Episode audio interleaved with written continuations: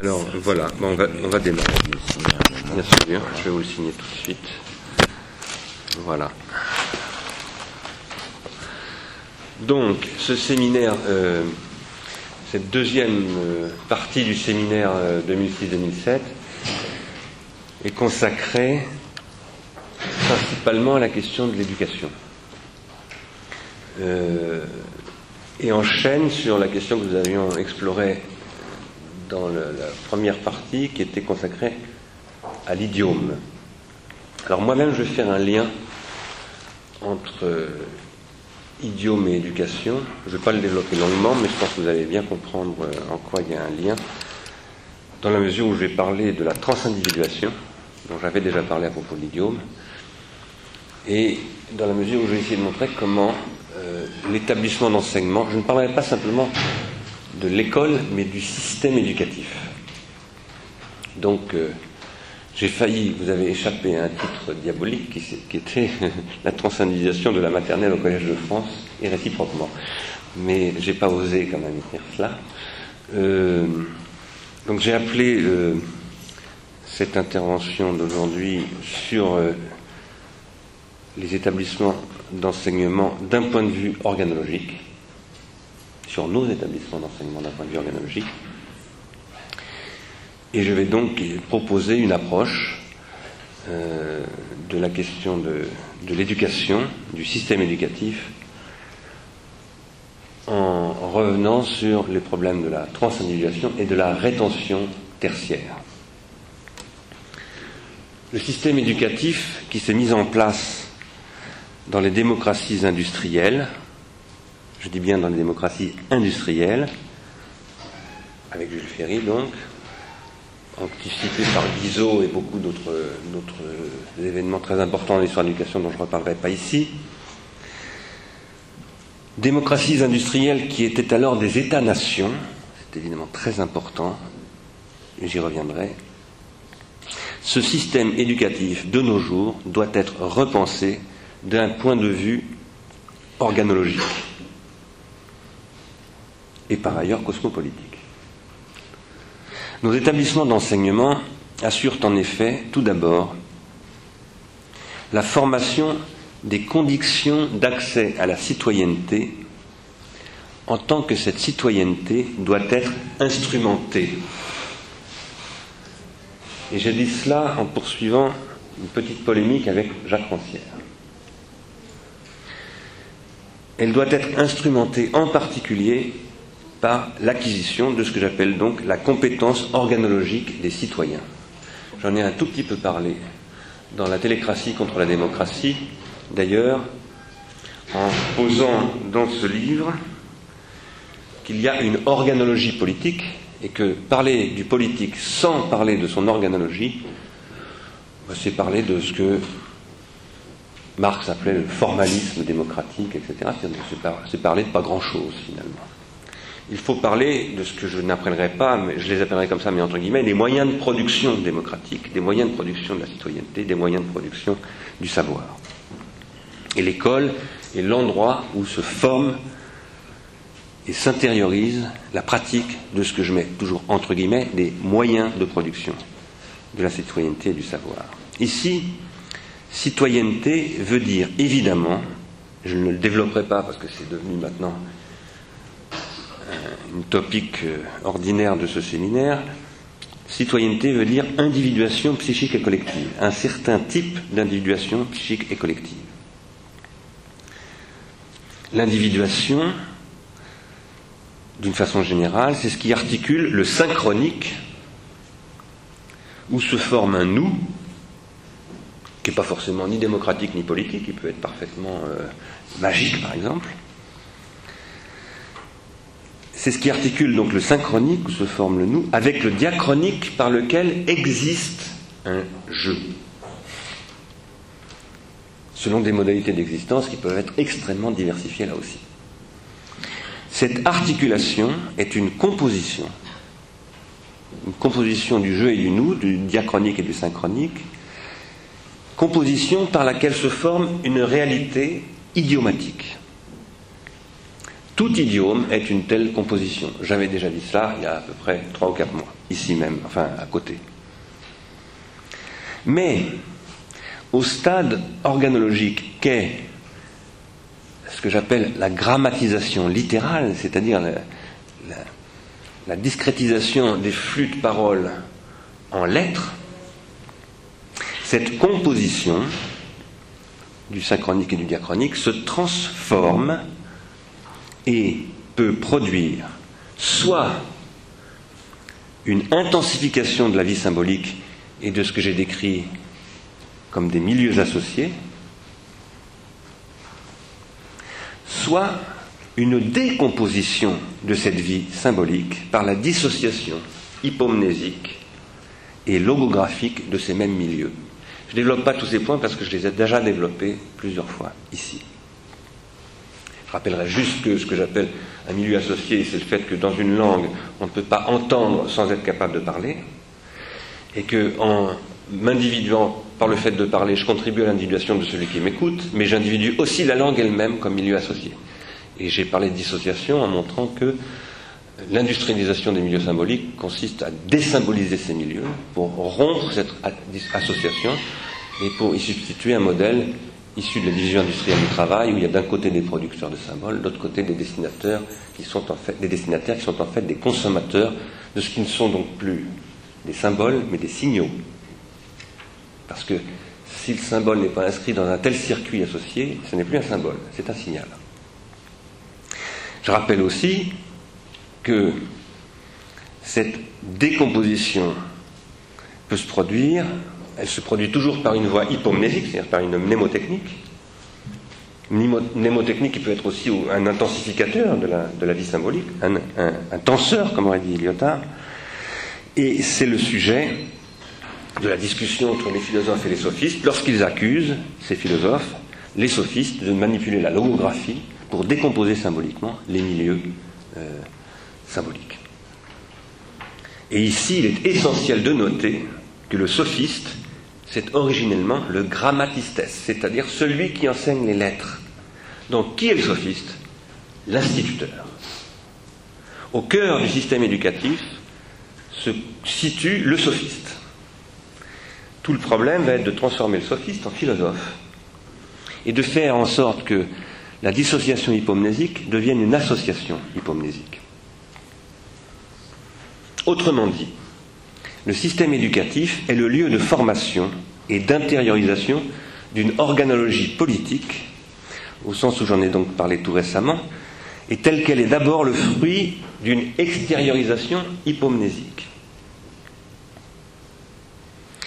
Mais ce système éducatif est ce qui, est au service de la transformation anamnésique de l'hypomnésie. C'est-à-dire qu'il s'agit de transformer ce que Platon décrit comme une hypomnèse, c'est-à-dire une mémoire artificielle qui en fait fait perdre la mémoire, c'est ce qu'il dit dans le Phèdre, en une anamnèse, c'est-à-dire en un circuit qu'il appelle dialectique, par où va s'intensifier l'individuation et non pas se détruire l'individuation.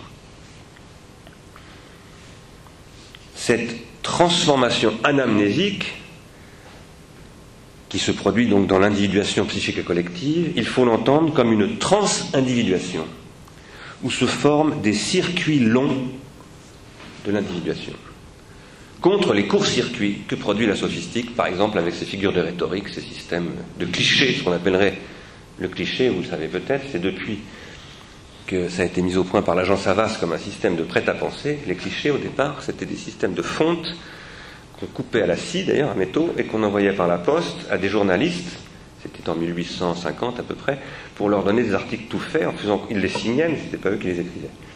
Donc le mot cliché vient, vient de là, mais c'est déjà ce que la sophistique tente de mettre en œuvre avec toute sa théorie rhétorique, évidemment d'une façon un peu plus sophistiquée, si je puis dire. L'intériorisation de l'organologie qui s'accomplit dans le système éducatif se produit par paliers, par où les organes du corps, notamment l'œil, la main et le cerveau, se coordonnent pour lire et écrire, par exemple. Lire et écrire, c'est mobiliser un ensemble d'organes du corps selon des règles et avec des objets techniques qu'ils mettent en, en œuvre. Mais c'est aussi le corps entier qui, par exemple, apprend la station assise prolongée, qui est un long apprentissage que l'on opère aujourd'hui dans la maternelle. Au départ, c'était plutôt à l'école primaire. Et plus généralement, cet apprentissage par intériorisation organologique apprend l'attitude attentionnelle appelée la concentration. C'est donc cette intériorisation de l'organologie qui s'accomplit à l'école, l'acquisition de techniques du corps et de l'esprit, de pratiques des hypomnématas, qui passent aussi par des stylos, des crayons, des gommes et toutes sortes de choses comme cela. C'est-à-dire que les hypomnématas, ça suppose d'autres techniques, notamment une papeterie ou euh, des parchemins ou du papyrus. Hypomnémata agencés aux organes de l'individu psychique, la main, les yeux, le cerveau, etc., et ce, en vue de former un individu collectif. C'est-à-dire que le but, c'est de former un individu collectif. Ce qui se fait en vue, en particulier à partir de Jules Ferry, parce que ce que je viens de dire jusqu'à maintenant concernait l'école depuis les Grecs et les Romains, mais maintenant je parle de Jules Ferry, en vue d'un accès, de l'organisation d'un accès du peuple à l'ossium, L'école de Jules Ferry, c'est l'ossium du peuple.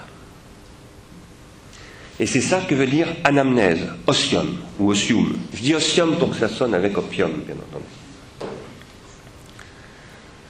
Où l'anamnèse est nécessairement ce qui doit conduire à la dialectique d'une pensée avec soi-même. C'est-à-dire qu'il s'agit de produire du collectif, mais il s'agit aussi de diviser le sujet enseigné pour y produire ce que j'ai appelé dans la conférence où je vais parler de, de l'idiome, une dianoïa.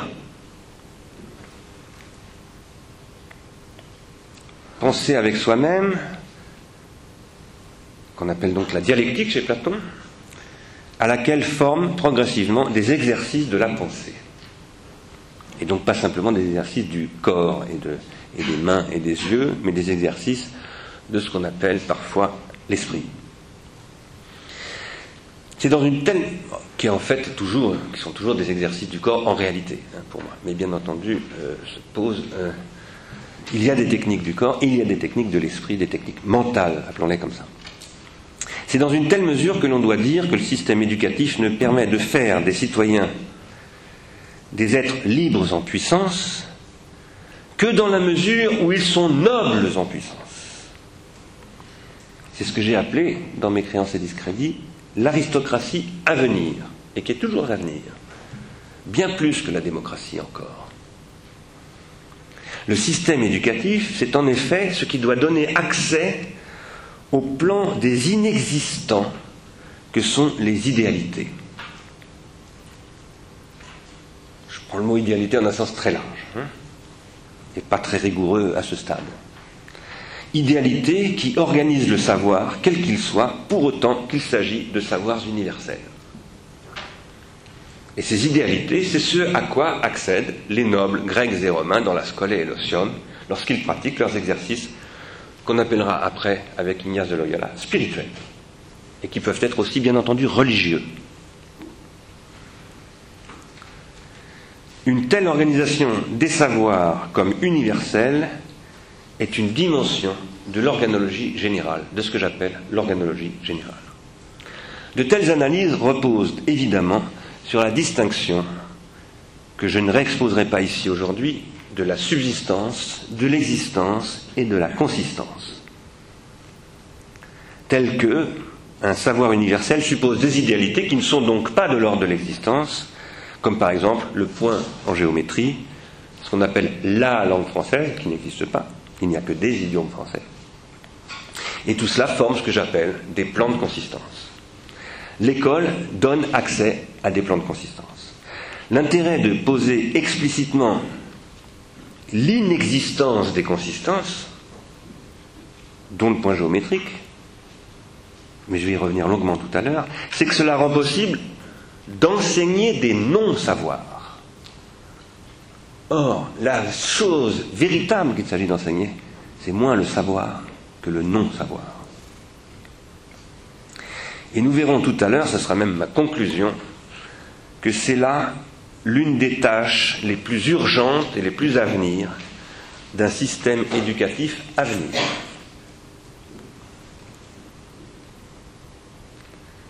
C'est d'un tel point de vue organologique que l'école est un processus d'adoption et que, lorsqu'elle devient école publique, obligatoire, laïque et nationale, c'est-à-dire l'époque de la démocratie industrielle, elle est en charge d'organiser cette adoption à divers titres. Adoption, outre les techniques épomnésiques et logographiques dont je viens de parler, donc les hypomnématas, adoption d'immigrants qui arrivent à l'école, qui ne savent pas parler français, il faut très rapidement ils apprennent à parler français. Adoption du progrès, c'est-à-dire du changement constant du monde. Adoption d'incessantes nouveautés, nouveautés, industrielles. Comment euh, apprendre à se servir des produits euh, de l'innovation. En tant que processus d'adoption, comme je l'ai précisé notamment dans la télécratie contre la démocratie, l'école produit un processus d'individuation de référence, ce que j'ai appelé un processus d'individuation de référence, c'est-à-dire celui qui permet à des gens qui appartiennent à des processus d'individuation extrêmement variés, par exemple parce qu'ils viennent de pays différents, mais aussi parce qu'ils viennent de classes sociales différentes, parce qu'ils viennent de régions différentes de la France, etc., vont être néanmoins capables d'adopter un processus d'individuation, un horizon d'individuation qui leur soit commun.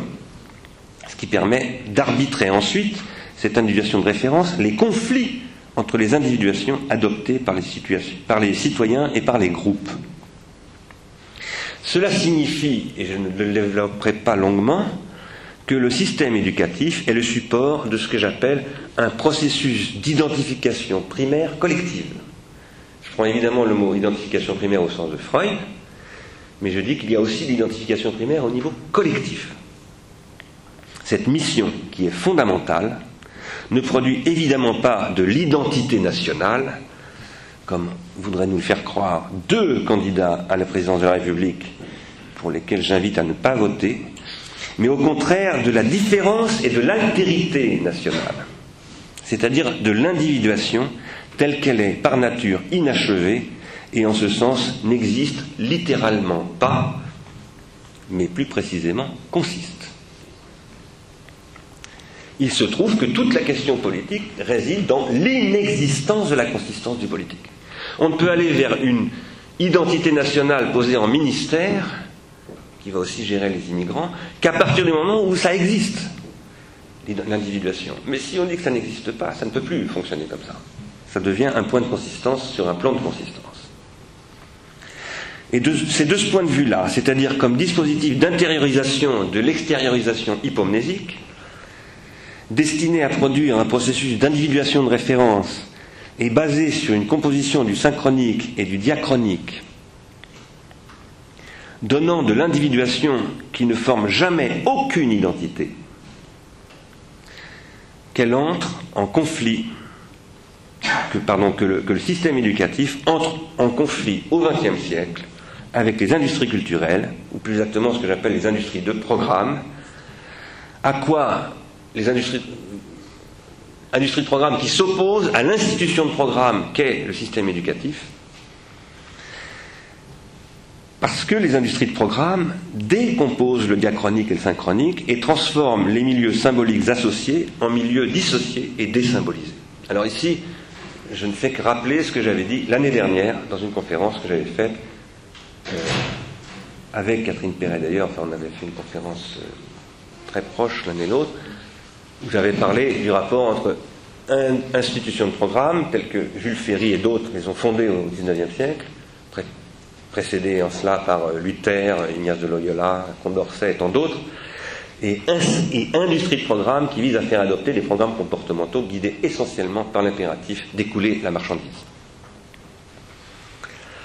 La question de l'école aujourd'hui est d'abord celle de savoir comment il sera possible à l'avenir d'agencer organologiquement structures éducatives d'une part industrie de programme d'autre part? Car il s'agit de bien me comprendre, je n'oppose pas les institutions de programme et les industries de programme. Je dis qu'aujourd'hui, elles sont dans l'adversité, qu'elles se combattent, et que clairement ce sont les industries de programme qui gagnent. Mais en aucun cas les, institutions de programme peuvent trouver un avenir en s'opposant aux industries de programme. C'est beaucoup plus compliqué que ça. C'est dans une composition avec les industries de programme qu'un avenir est possible. Tout comme l'école grecque a composé avec le système éditorial sophistique, à tel point que le grammatistes était le sophiste. Cette question se pose au moment où apparaît un nouveau milieu technique associé.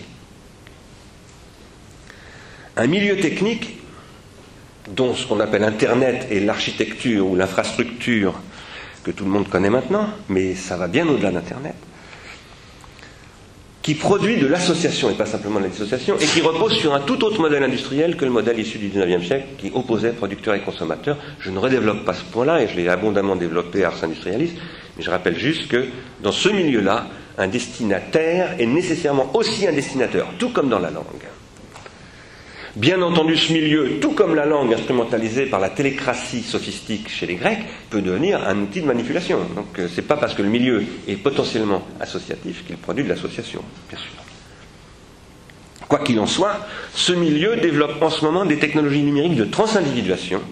J'en reparlerai un tout petit peu tout à l'heure, ce qu'on appelle par exemple les folksonomies, ce qu'on appelle les technologies coopératives, etc., qui relève d'une nouvelle forme d'hypomnématone. Et il s'agit de penser l'hypomnématone d'aujourd'hui pour pouvoir penser le système éducatif d'aujourd'hui. Car l'école étant l'organisation de l'intériorisation de l'hypomnésique, n'est possible qu'à tenir compte de son évolution technologique, c'est-à-dire organologique, de l'évolution de l'hypomnésique. Mais cela suppose que toute la chaîne de production des savoirs se produise, et dans un sens descendant, non pas de la maternelle au Collège de France, mais du Collège de France à la maternelle, et, on a fait exactement l'inverse dans les années 80 avec le pouvoir socialiste, c'est-à-dire qu'on a dit on va commencer par équiper les maternelles, les, écoles primaires, etc., et puis ça remontera, ce qui est une énorme bêtise, parce qu'on a mis les enseignants dans une situation impossible d'avoir à utiliser des trucs qui n'ont pas été pensés par l'université, c'est-à-dire par les savoirs universels, ou prétendument universels. Il s'agit donc de mettre que toute la chaîne de production des savoirs se produise dans ce nouveau milieu instrumental d'instruction des consistances, et ce, désormais, non seulement, et là j'aborde un nouveau sujet, comme consistance de ce qui est, mais bien comme consistance de ce qui devient. Car à travers ces questions, ce qui se pose aussi comme question, c'est la crise de l'ontologie et le passage à ce qu'on va appeler la gnoséologie.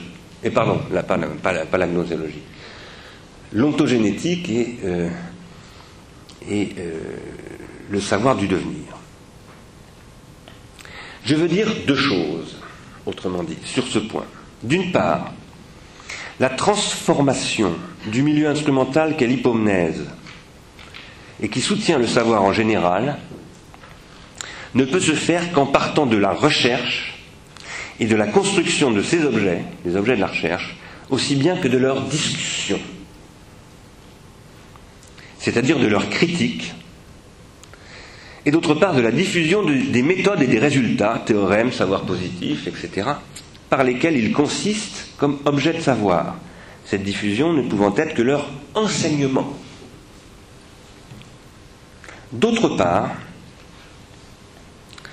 ces objets ne sont plus seulement ceux d'ontologie régionale ou fondamentale, comme Husserl décrivait encore les savoirs, non seulement ceux d'ontogenèse même, mais bien de généalogie, tel que Nietzsche a commencé à en parler, où le Gegnestei, le devenir, et la fictionnalisation de ce qui est, en vue de la transformation artefactuelle de ce qui est, est la réalité du savoir technoscientifique. Or, le savoir technoscientifique, c'est le savoir des démocraties industrielles. Il est certain qu'à l'époque où Jules Ferry a créé l'école publique laïque obligatoire, il n'enseigne pas du tout des savoirs technoscientifiques, il enseigne des savoirs scientifiques, c'est-à-dire des savoirs qui viennent du XVIIIe siècle. Le modèle d'enseignement de Ferry, c'est qu'on enseigne. Mais la réalité du savoir qui se développe à l'époque de l'école de Jules Ferry, c'est déjà la technoscience. C'est déjà l'articulation étroite entre la science et la technique industrielle. Et ça n'est plus du tout une science qui cherche à décrire des ontologies, des, des régions ontologiques, mais c'est une science de la transformation, comme par exemple Prigogine et Stengers l'ont dit dans la Nouvelle Alliance. Ce fait, c'est un fait historique qui a été dissimulé à l'origine de ces démocraties par le système éducatif, ne peut plus désormais demeurer occulte. Mais il est actuellement absolument refoulé, y compris par les prix Nobel de physique qui vont dans les écoles apprendre à manipuler des trucs physiques, euh, faire des expériences pour rendre attirante la science pour les élèves, et qui se trompent complètement, parce que, à mon avis, parce qu'ils ne posent pas du tout le problème dans les bons termes. Nous le verrons, ce fait que nous n'enseignons plus simplement des sciences, mais des technosciences, soulève la question du non-savoir dans une mouture nouvelle qui impose non pas une réforme du système éducatif, mais bien une révolution du système éducatif. Or, cela suppose d'apporter à la communauté de l'enseignement, professeurs aussi bien qu'élèves, une intelligence généalogique de ces supports hypomnésiques, comme analyse du processus de grammatisation, et ce, en partant des plus récents, les plus récents de ces supports hypomnésiques, comme par exemple l'ordinateur qu'utilise en ce moment Adrien Ferraud, mais qu'utilisent aussi les physiciens et les biologistes qui font du séquençage assisté par ordinateur Rudulm, en ce moment même, pour remonter jusqu'aux premières formes d'hypomnémata qui datent de bien avant la Grèce, de bien avant l'Égypte et la Mésopotamie, mais qui remontent à ce que André Leroy-Gourand appelle les mythogrammes.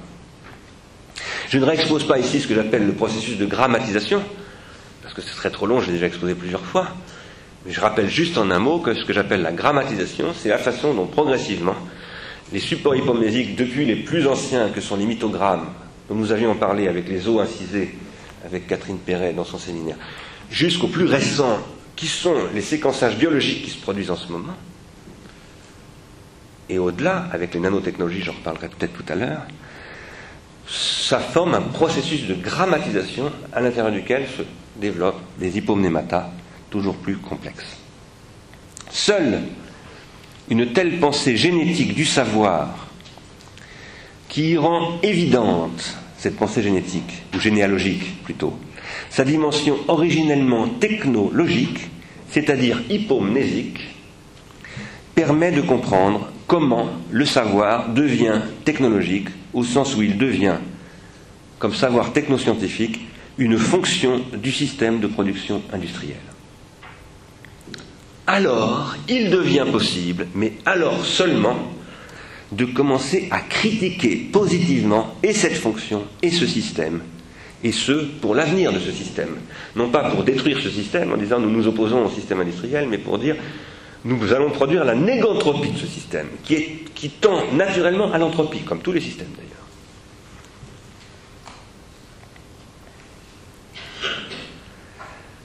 Qu'il faille se poser les problèmes de la carte scolaire, de, la sélection à l'entrée de l'université ou ailleurs, et tant d'autres problèmes qui agitent la campagne électorale actuelle, c'est sûr, mais c'est tout à fait secondaire. La question qu'il faut se poser avant tout autre n'est absolument pas de cet ordre. La première question, c'est de se demander ce que c'est que l'école et le système éducatif. Quelles sont leurs missions aujourd'hui? Ce n'est que depuis des réponses à cette question qu'il sera ensuite possible de se demander comment faire fonctionner ce système éducatif, comment le configurer et le faire fonctionner. Or, ce fonctionnement, aussi bien que cette mission du système éducatif, sont massivement conditionnés par les conditions extrascolaires de l'accès à l'organologie politique, c'est-à-dire aussi par l'état psychologique et sociologique des publics scolaires, élèves aussi bien qu'enseignants.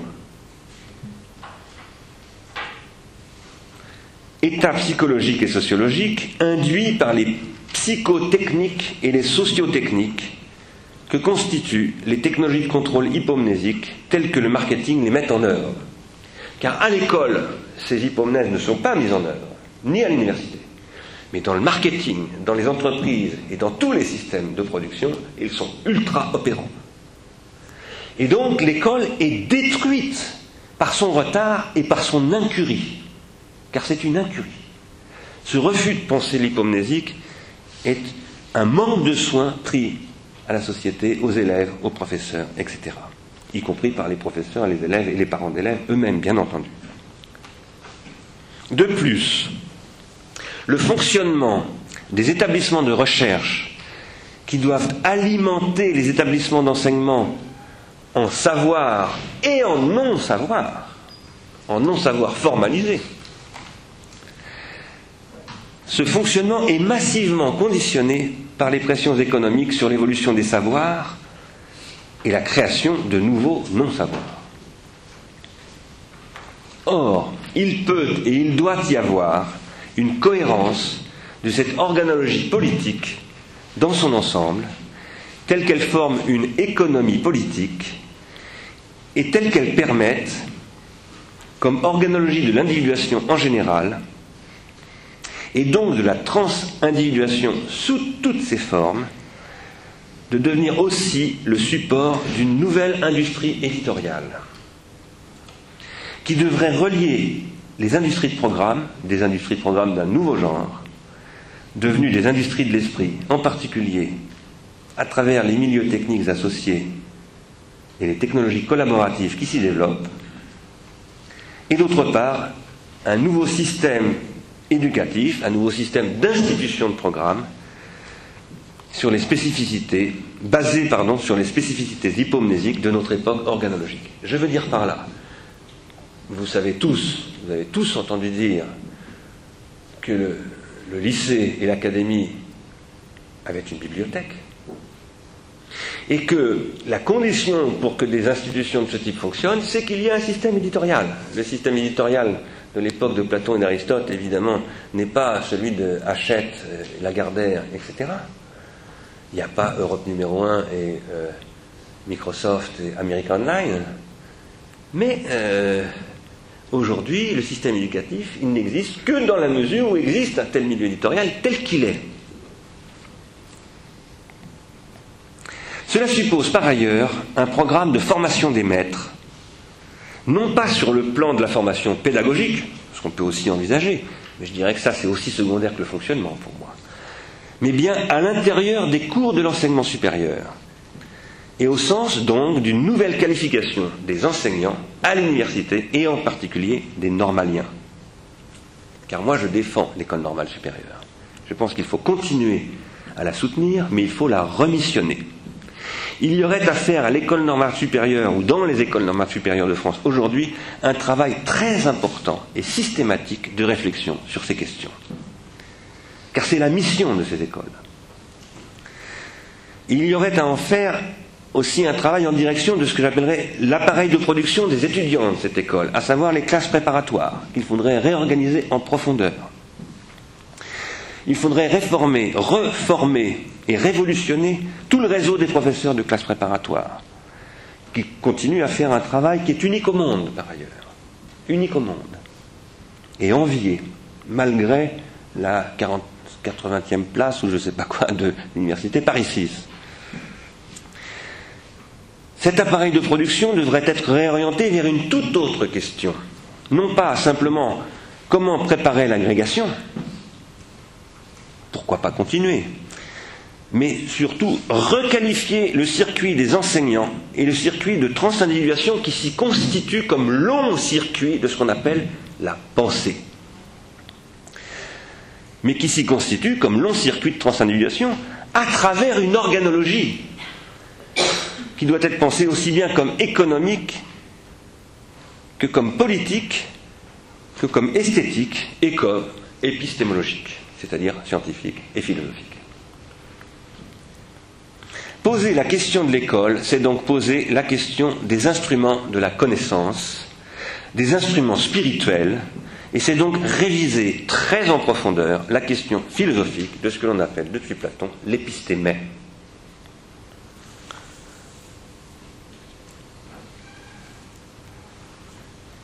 L'école comme lieu d'intériorisation de ce qui est d'abord une extériorisation organologique dramatisée est ce qui met en œuvre ce que j'ai appelé dans le deuxième tome de la technique et le temps, la désorientation, une identité différente. Identité différente avec un A. Qu'est-ce que c'est que l'identité différente? C'est le fait que un énoncé, par exemple l'énoncé d'un juge, par exemple l'énoncé du juge qui dit à Hésiode, mon cher Hésiode, je donne raison à ton frère Persès. Tu voulais faire un procès à ton frère en disant qu'il t'a piqué un lopin de terre. Nous avons discuté, nous avons appliqué la loi, je l'ai interprétée moi en tant que juge et je te donne tort. Et ça, c'est enregistré, c'est engrammé, ça donne lieu à ce qu'on appelle des minutes d'un procès. Je vous signale que c'est ça qui motive les travaux et les jours d'Hésiode. C'est ça que raconte Hésiode. Ce que rappelait Jean-Pierre Vernant. Hésiode, c'est d'abord un paysan qui a été lésé par son frère, qui a dit ce de terre est à moi, alors que Hésiode dit non, il est à moi. Et donc Hésiode va voir le juge, qui est apparu depuis très peu de temps, nous sommes au 7e siècle avant Jésus-Christ, au juge des hommes, comme il l'appelle, et il dit euh, Monsieur le juge, je, me suis fait léser. Et on lui dit qu'il a tort. Alors il écrit ses poèmes pour présenter une plainte à Diké, à la déesse. Il dit Je vais comme Antigone, je me tourne du droit des hommes vers le droit divin, enfin pas divin, le droit des dieux, si, disons la loi divine. Je m'adresse à Diké, c'est-à-dire à la tradition, pour exprimer euh, euh, poétiquement ma condition tragique, parce qu'il va l'interpréter comme une condition tragique. On peut être trompé et perdre, même quand on a raison, et il faut l'accepter, parce qu'il ne va pas se révolter contre le juge. Ça, c'est possible parce que tout est écrit. La loi est écrite, le juge qui prononce ce jugement le fait à partir d'une loi que Hésiode peut lire. Cette écriture, Marcel Détienne a montré dans un livre très intéressant qu'elle va devenir une machine à écrire au sens où véritablement, comme dans la colonie pénitentiaire de Kafka, on grave la loi partout. C'est dans un texte extraordinaire sur la, la, cité grecque comme machine à écrire, où en l'occurrence on grave au burin, dans le marbre. Et c'est ce qui va produire la textualisation des énoncés. Ce qui va conduire donc à la politeia, à l'espace public, à la res publica. Où il se trouve que se produit un paradoxe qui est que le, droit, pardon, oui, le droit, le texte de la loi étant rendu public, il se différencie d'autant plus qu'il est commun. On l'identifie à la lettre, Chacun peut le lire à la lettre, mais chacun l'interprète différemment. Donc, la grammatisation hypomnésique, littérale, de la loi, qui l'identifie, qu'elle la synchronise, cette loi donne de la diachronie interprétative, qui va se produire exactement au même moment, en Judée, dans le monde qui va donner le judaïsme, avec la, la Bible, avec l'écriture de la Bible, mais selon une autre logique qui n'est pas la logique de la cité grecque. Ça va conduire à l'herméneutique a un problème de différenciation herméneutique interminable. Plus j'identifie à la lettre les énoncés de savoir, plus ces énoncés de savoir produisent de la différence dans leurs interprétations. Et ça produit donc littéralement du non-savoir. Et c'est ça l'objet du savoir. C'est ce non-savoir. L'école est ce qui initie à ce mystère qui est littéralement celui du non-savoir. J'emploie le mot mystère au sens où j'ai parlé en différents endroits à la Sorbonne il n'y a pas longtemps de mystagogie de l'art contemporain. Parce que je considère que les plans de consistance sont mystérieux, intrinsèquement mystérieux, et qu'il y a donc une mystagogie au cœur de toute pratique de transindividuation, et en particulier parce qu'elle se littéralise. Cependant, de nos jours, ce non-savoir se concrétise d'une manière qui apparaît tératologiquement, c'est-à-dire monstrueusement, comme technoscience. ce non-savoir ne produit plus simplement des idéalités sur un autre plan qu'on va appeler le plan de consistance, il produit une transformation de la société et un bouleversement littéralement de tous les fondements de la société à travers les fondements de son ontothéologie. Pour rendre ce bouleversement concevable et enseignable, car c'est ça qu'il s'agit d'enseigner dans le système éducatif, la nécessité de ce bouleversement, il faut revenir sur la question kantienne de l'orientation dans la pensée et sur la déduction transcendantale des catégories via, les synthèses de l'imagination. Ici, je vais rappeler des choses que j'ai écrites dans Le temps du cinéma, le troisième tome de la technique et le temps. Dans un paragraphe qui s'appelle, je ne sais plus très bien, sur l'avenir de nos établissements d'enseignement, je crois, donc je reprends ici cette problématique, j'avais soutenu que jusqu'à présent, ce que j'appelle les hypomnémata, et qu'on peut appeler plus, plus simplement les mnémotechniques, avaient toujours constitué un domaine singulier par rapport au système technique qui se succédait à travers le temps. Si vous lisez Bertrand Gilles ou André Leroy-Gourand, vous voyez que entre les Grecs et aujourd'hui, par exemple, de nombreux systèmes techniques se sont installés. Les premiers ont duré quelques siècles, puis ils ont duré un siècle, puis 70 euh, ans, la thermodynamique, puis 50 euh, ans, le système du, du moteur explosion. Et, puis, et maintenant, on est dans des systèmes techniques qui n'arrêtent pas de se recomposer à toute vitesse, qui sont devenus structurellement instables. Mais, dans cette instabilité très bien décrite dans l'histoire des techniques de Bertrand Gilles, à la Pléiade, et aussi chez Domas, aux presses universitaires de France, le système mnémotechnique est demeuré depuis les Grecs, et même avant les Grecs, les Phéniciens, jusqu'au XVIIIe siècle, absolument impassible. Vous me direz non, c'est pas vrai, il y a l'imprimerie qui est arrivée, etc. Oui, c'est vrai, l'imprimerie est arrivée. Mais ce qu'on apprenait à l'école des Grecs et ce qu'on apprend, encore à l'école de la fin du XVIIIe siècle, c'est à lire et écrire selon les mêmes procédures. Et ce sont les mêmes formes d'hypomnémata.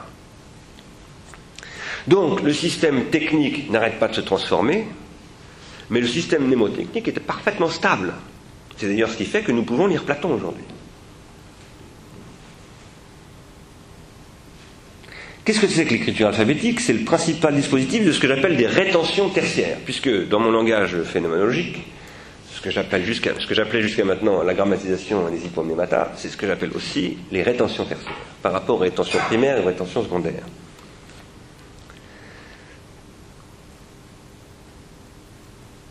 sur ce système de rétention tertiaire reposait, jusqu'au XVIIIe siècle, le pouvoir théologico-politique des clercs, que ces clercs fussent membres du clergé en tant que tels ou associés au pouvoir princier en tant que laïcs.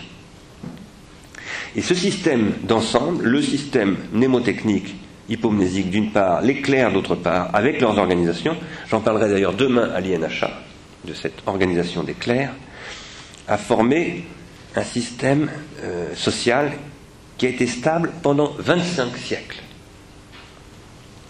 Or, cette stabilité reposait sur une indépendance du système mnémotechnique par rapport au système technique. Une indépendance évidemment relative, mais structurelle, et posée en droit. Et cette indépendance du système, de la mnémotechnique par rapport au système technique n'est plus vraie aujourd'hui. Cette indépendance du système mnémotechnique par rapport à la production, autrement dit, n'est plus vraie aujourd'hui. Car aujourd'hui, le système technique mondial, qui est entre-temps devenu un système technologique mondial, est devenu essentiellement, en tant que système de production, mais aussi de logistique, de distribution, etc., de gestion des flux financiers, est devenu un système totalement intégré est parfaitement mnémotechnique. C'est un système de production industrielle de rétention tertiaire, par la télévision, par Internet, par les robots, par les chaînes, les ateliers flexibles, par, ce qu'on appelle les machines programmables en règle générale.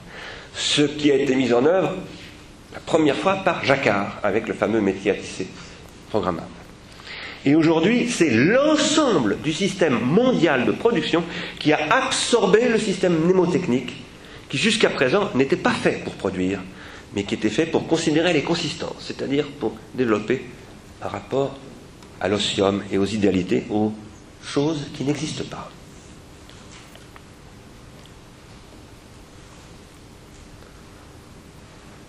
Cela signifie qu'actuellement, ce système hypomnésique mondial et industriel produit des idées, mais ces idées sont intégralement acritiques. Ce sont des idées acritiques. Ce sont des idées qui ne sont pas dialectisées. Ce sont des idées qui sont produites par des courts-circuits, des courts-circuits qui sont organisés par toutes sortes d'organes, d'officines spécialisées là-dedans, le marketing, la publicité, les cabinets de conseil, etc. Mais ce que l'on voit avec la crise de ce qu'on appelle l'expertise, qui est exploitée par tout le monde d'ailleurs, et j'ai appris tout récemment qu'il y a une émission de télévision qui s'appelle Les Experts, je ne sais pas si quelqu'un la connaît. Cette crise de l'expertise renvoie en fait au fait que ces courts-circuits sont devenus anthropiques, E-N-T-R-O-P-I-Q-E, et que la nécessité de reconstituer des longs circuits est en train d'apparaître. Et le problème du long terme est en train de réapparaître du même coup, avec Jean-Luc Gréau, ancien conseiller du MEDEF, qui écrit un truc sur l'avenir du en disant qu'il faut remettre du long terme. Et avec euh, François Bayrou qui dit qu'il faut créer un ministère du long terme. Ça peut sembler complètement euh, débile, mais c'est un signe des temps. D'autre part,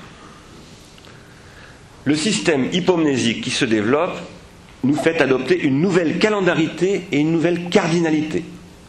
Et là, j'introduis un thème très important à mes yeux par rapport à ce dont nous parlons, qui est que le rapport au temps et à l'espace est toujours techniquement constitué par des systèmes cardinaux et des systèmes calendaires.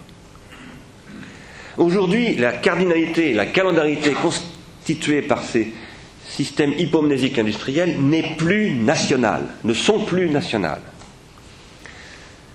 Et ici, il faudrait aussi se poser la question de l'européanisation de l'éducation, qui devrait se faire non pas du tout par la constitution de LMD, pourquoi pas faire des LMD Comme dit un personnage dans un film de Grémillon, Lumière d'été, je crois. Et pourquoi pas? Dit-il. Et pourquoi pas des LMD Sauf que ce n'est pas du tout le problème. On veut, avec les LMD, résoudre des problèmes de fonctionnement, là où il s'agit de poser des finalités nouvelles et européennes aux institutions de programme hypomnésiques transmettant des non-savoirs technoscientifiques. Le réseau dit interopérable, qui devient en ce moment même le vecteur des industries de programmes audiovisuels numériques, et tout veut devenir audiovisuel, constitue l'élément décisif de la mondialisation du système technique. C'est par Internet, c'est par les mnémotechniques que le système technique se mondialise désormais. Fut un temps, c'était par les steamers, par les bateaux à vapeur, ce que Marx avait très bien décrit. Et à travers ce réseau interopérable, la mnémotechnologie devient proprement le cœur du système et intègre calendarité et cardinalité, et c'est pour ça que Google Earth développe ce système de visionique. C'est pour ça que le GPS, euh, les, dispositifs de système d'information géographique, tout ça est en train de s'intégrer avec des calendarités, des horloges euh, numériques, constituant des localisations d'ailleurs de toutes sortes. Or, la calendarité et la cardinalité sont ce qui constituent les liens primordiaux des sociétés. C'est à travers cardinalité et calendarité que se constituent les synchronies et les diachronies. D'une façon très générale, depuis l'origine même de l'humanité, et en particulier depuis cette carte qui date d'il y a 8000 ans, dont a parlé Christian Jacob dans un livre formidable qui s'appelle L'Empire des cartes, qui se trouve en Italie, dans une grotte qu'on appelle la grotte de Bedolina. C'est la première carte connue où on voit depuis la grotte, qui est une grotte sur une falaise, représenter, gravé en bas-relief, le paysage qui est en bas. Absolument extraordinaire. Cardinalité et calendarité, donc, forment les systèmes rétentionnels constitutifs des rapports à l'espace et au temps. C'est à travers ces rétentions intériorisées comme hypomnémata que le système d'orientation se constitue. Je ne parlerai pas de qu'est-ce que s'orienter dans la pensée de Kant, évidemment, Je l'ai fait beaucoup dans le temps du cinéma, mais c'est évidemment ce que Kant ne peut pas penser. Et je vais essayer de vous dire maintenant pourquoi, parce que ça concerne évidemment le cœur de notre question, à savoir le nouveau système éducatif. La question de la numérisation est celle d'une nouvelle configuration du virtuel que forment les rétentions secondaires psychiques, nos mémoires individuelles, les rétentions secondaires collectives, ce que nous partageons nos mémoires individuelles et qui sont des éléments de transindividuation, et les rétentions tertiaires qui agencent ces rétentions secondaires, psychiques ou collectives, avec les rétentions primaires des gens que nous écoutons, comme vous m'écoutez en ce moment par exemple, des choses que nous regardons, etc. etc.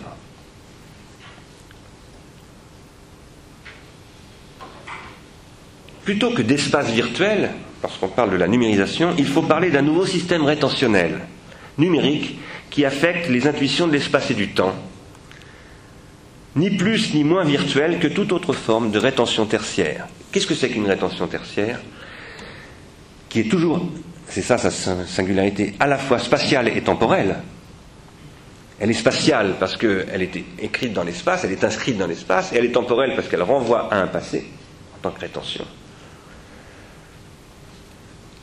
Une rétention tertiaire, qu'elle soit euh, de papier, de papyrus ou qu'elle soit électronique ou même biologique, reste virtuelle tant qu'elle ne participe pas à un acte de sélection, de rétention secondaire et primaire dans l'événement d'une conscience actuelle. S'orienter dans la pensée, c'est agencer des dispositifs rétentionnels primaires et secondaires via des rétentions tertiaires. Et l'école, c'est ce qui apprend à faire de tels agencements, par exemple à travers des cartes de géographie on va apprendre à s'orienter avec la carte. Dans toutes les classes, les petites écoles, vous avez des cartes de la France, des cartes et on vous apprend aussi la calendarité.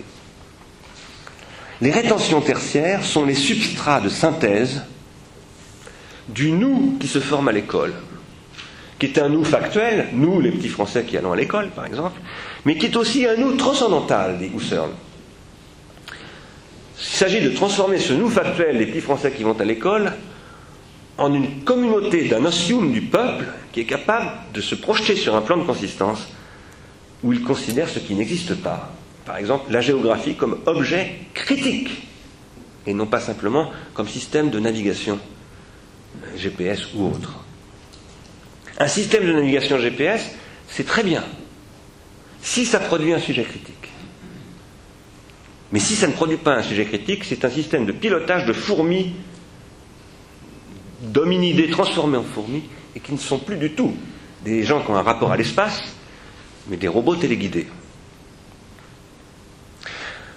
Les rétentions tertiaires sont des substrats de synthèse des écoulements de ce que Kant appelle le sens interne, c'est-à-dire le temps, le rapport au temps, en tant que je suis moi-même en train de m'écouler. Ces dispositifs supportent les trois synthèses de l'imagination par lesquelles le divers que nous offre l'intuition se présente dans les formes spatiales et temporelles de cette intuition et se trouve unifié par l'entendement dans la perception comme concept, c'est-à-dire comme catégorie, lui-même projeté comme un schème, comme ce que Kant appelle un schème. Donc ici, je commente la déduction transcendantale des catégories. Pourquoi est-ce que je parle de cela? Je parle de cela parce qu'il est impossible de penser un système éducatif sans revenir sur la définition du sujet kantien et sans critiquer ce sujet critique kantien qui n'arrive plus à être critique, qui ne peut plus être critique. Et ma thèse, c'est qu'il ne peut plus être critique parce que Kant ne peut pas prendre en compte ce que j'appelle la quatrième synthèse. Chez Kant, il y a trois synthèses de l'imagination transcendantale qui s'appellent, vous vous en souvenez, la synthèse d'appréhension, la synthèse de reproduction et la synthèse de recognition. La synthèse d'appréhension, c'est celle qui permet d'agréger des rétentions primaires, si on relie ça avec Husserl. La synthèse de reproduction, c'est celle qui permet de reconnaître dans les rétentions primaires des rétentions secondaires, donc des choses que je connais déjà. C'est Hume, c'est-à-dire c'est euh, l'associationnisme. Et la rétention tertiaire, c'est celle qui permet de projeter une protension pardon, pas la rétention, la, la, troisième synthèse, la synthèse de recognition, c'est celle qui permet de projeter une protension, c'est-à-dire une unification du sujet dans son avenir et de produire des schèmes, par exemple, de causalité. Ça, c'est ce que dit Kant. Mais Kant ne parle pas de ce que j'appelle la quatrième synthèse. Et du coup, il ne peut pas penser, par exemple, les dispositifs calendaires et cardinaux en tant que ces dispositifs organisent le temps et l'espace du nous.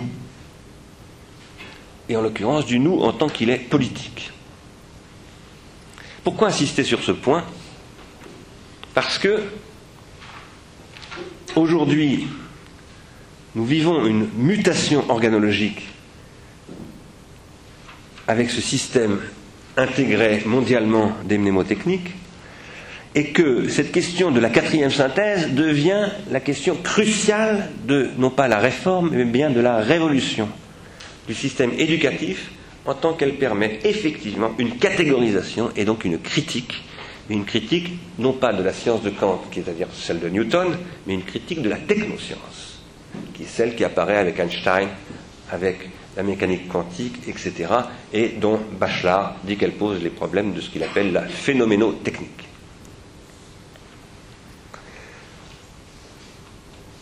La question des dispositifs rétentionnels et que j'appelle aussi méta-rétentionnels doit être d'autant plus correctement appréhendée que les systèmes éducatifs sont avant tout en particulier depuis le XIXe siècle, des lieux d'acquisition et d'intériorisation des dispositifs calendaires et cardinaux.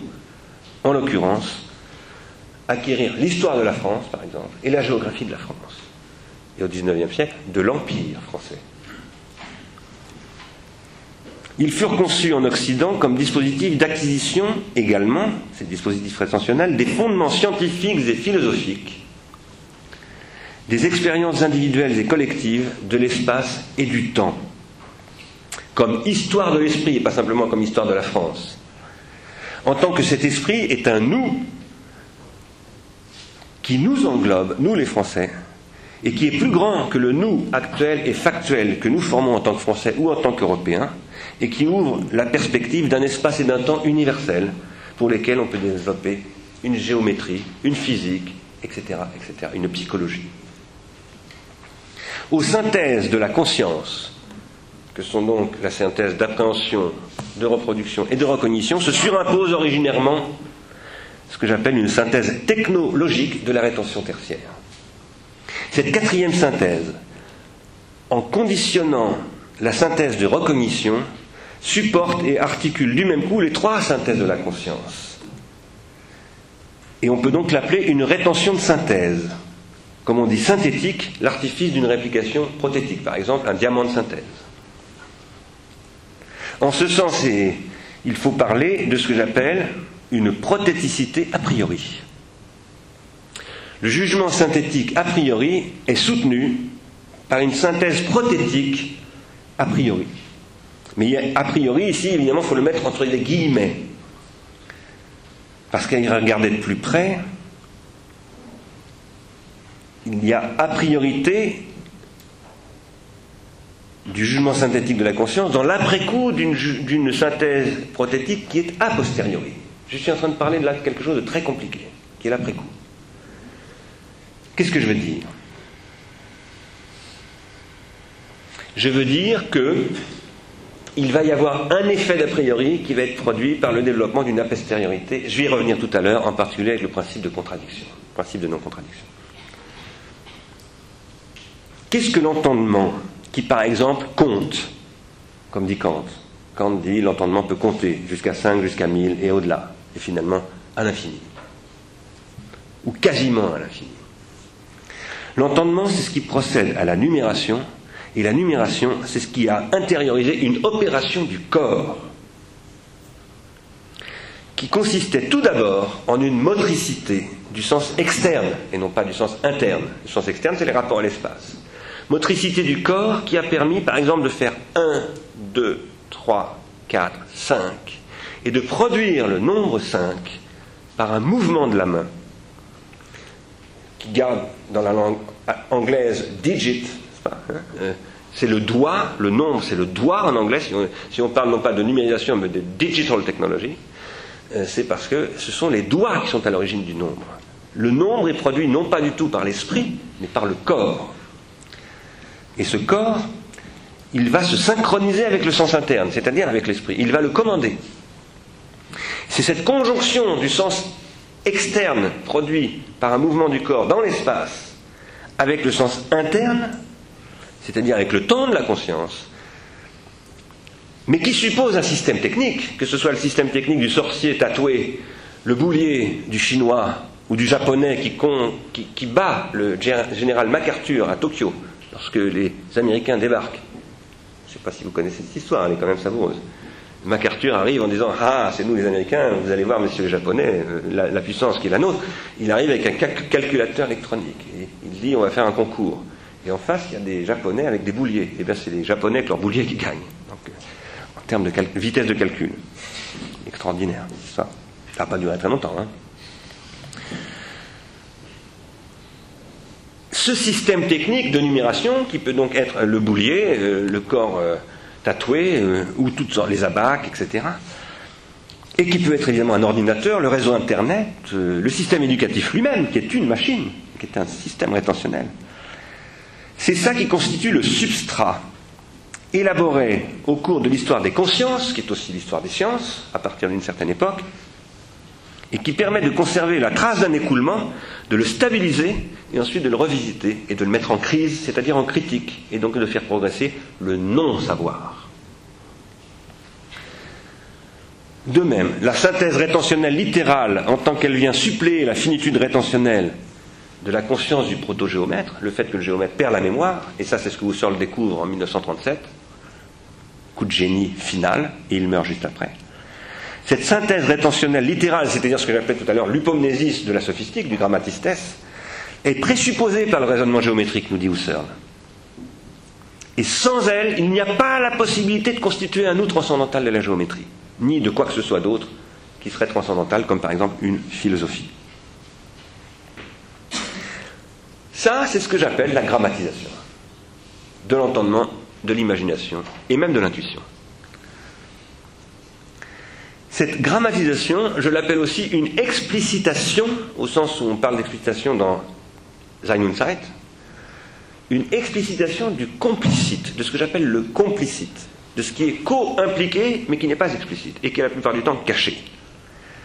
Pour le dire autrement, c'est une transformation de l'individuation par la discrétisation des flux en quoi elle consiste, cette individuation, mais telle qu'elle que s'y instaure une règle de synchronisation de la perception, l'apostrophe, où se forme la figure idéale d'un sujet transcendantal qui lui-même n'existe pas. Car c'est ce que dit Kant dans les paralogismes, ce sujet transcendantal n'existe pas.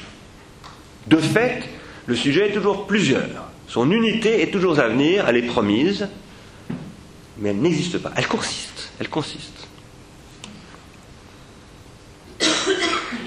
Qu'est-ce que je veux dire en parlant à ce propos d'explicitation du complicité? Eh bien, je veux dire que la synthèse littérale du flux de conscience, c'est ce qui rend possible, comme synthèse de la recognition, troisième synthèse, l'invention du principe de contradiction. C'est évidemment très choquant de parler d'une invention du principe de contradiction, mais je prends le mot invention en un sens très ancien, qui est le sens de la christologie, à savoir l'invention de la Sainte Croix. La Sainte Croix est là, mais il faut la sortir et nous allons l'inventer en ce sens-là. Le principe de contradiction n'est pas découvert, il a personne n'a découvert le principe de contradiction, ce serait une absurdité de dire ça. Tout comme ce serait absurde d'ailleurs de dire qu'on a découvert le triangle isocèle, totalement idiot. On a démontré l'existence, la consistance du triangle isocèle. Mais on ne peut pas découvrir le triangle isocèle. Donc, le principe de contradiction n'est pas découvert, il n'est pas non plus inventé, et encore moins fabriqué au sens de. Enfin, il n'est pas inventé au sens de fabriquer. Mais il est inventé au sens où il est en moi, mais il est enfoui en moi, et je n'y accède pas. Toute conscience est soumise au principe de contradiction. Mais toute conscience ne met pas en œuvre ce principe de contradiction avec succès. Ce que Lévi-Strauss a appelé la pensée sauvage est une pensée qui ne met pas en œuvre le principe de contradiction selon les critères du succès qui ont été mis en œuvre par Platon et Aristote. Pourquoi? Bah, Certainement pour toutes sortes de raisons que j'ignore, mais en particulier pour une raison que je crois ne pas ignorer, qui est l'absence d'un dispositif de contrôle de l'unité du flux qui permettrait de respecter ce principe de contradiction. Et ça, c'est ce que met en évidence Husserl dans l'origine de la géométrie à savoir qu'en contrôlant l'écriture de mon raisonnement, je peux éviter que ce raisonnement se contredise. Parce que je spatialise mon temps et que du coup je garde ce temps toujours présent.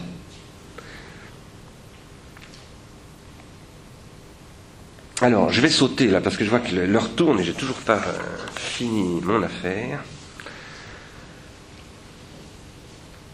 Je vais sauter pas mal de choses. Mais ce que je dirais, juste pour conclure sur ce point qui était un ensemble de points de rappel en réalité des choses que j'ai déjà écrites ailleurs, c'est que au XIXe siècle, une nouvelle conscience se forme qui va aboutir à l'État-nation, à la démocratie industrielle et à l'instruction publique et obligatoire laïque, qui va consister, suite à la fois à la découverte d'ailleurs de l'Amérique et à l'invention de l'imprimerie, à généraliser l'adoption des substrats dont je viens de parler, et à faire en sorte que ce soit plus simplement Kant et les élèves qu'il forment tout comme Diderot et Rousseau, qui sont les élèves des, enfants des princes, ou, des grands, ou de la bourgeoisie naissante, mais bien de faire que toute une population intériorise ces substrats, à commencer par des cartes de géographie, des systèmes de comptage, etc., par des manuels, donc par une industrie éditoriale qui se met en place, qui est l'industrie éditoriale scolaire, et par la mise en place, évidemment, d'un système universitaire avec des facultés, etc., qui vont être pensées sur la base de la critique de la raison pure ou de modèles semblables qui correspondent à ce qu'on appelle la philosophie moderne. L'instruction publique dispensée par l'éducation qui devient ainsi nationale, et dans tous les pays industriels, est l'organisation nationale de l'intériorisation de ce que je viens d'appeler la synthèse prothétique a priori. Je parlerai plus tard, nous sommes ici dans un séminaire qui s'appelle euh, Trouver de nouvelles armes on pourrait dire inventer de nouvelles armes au sens de les sortir aussi, hein. euh, avec un sous-titre euh, pour une polémologie de l'esprit, j'aurais pu parler, j'en parlerai plus tard, ailleurs, de ce qui se joue là comme polémologie de l'esprit. Parce que tout ça est mis en œuvre dans un contexte qui est celui de la colonisation.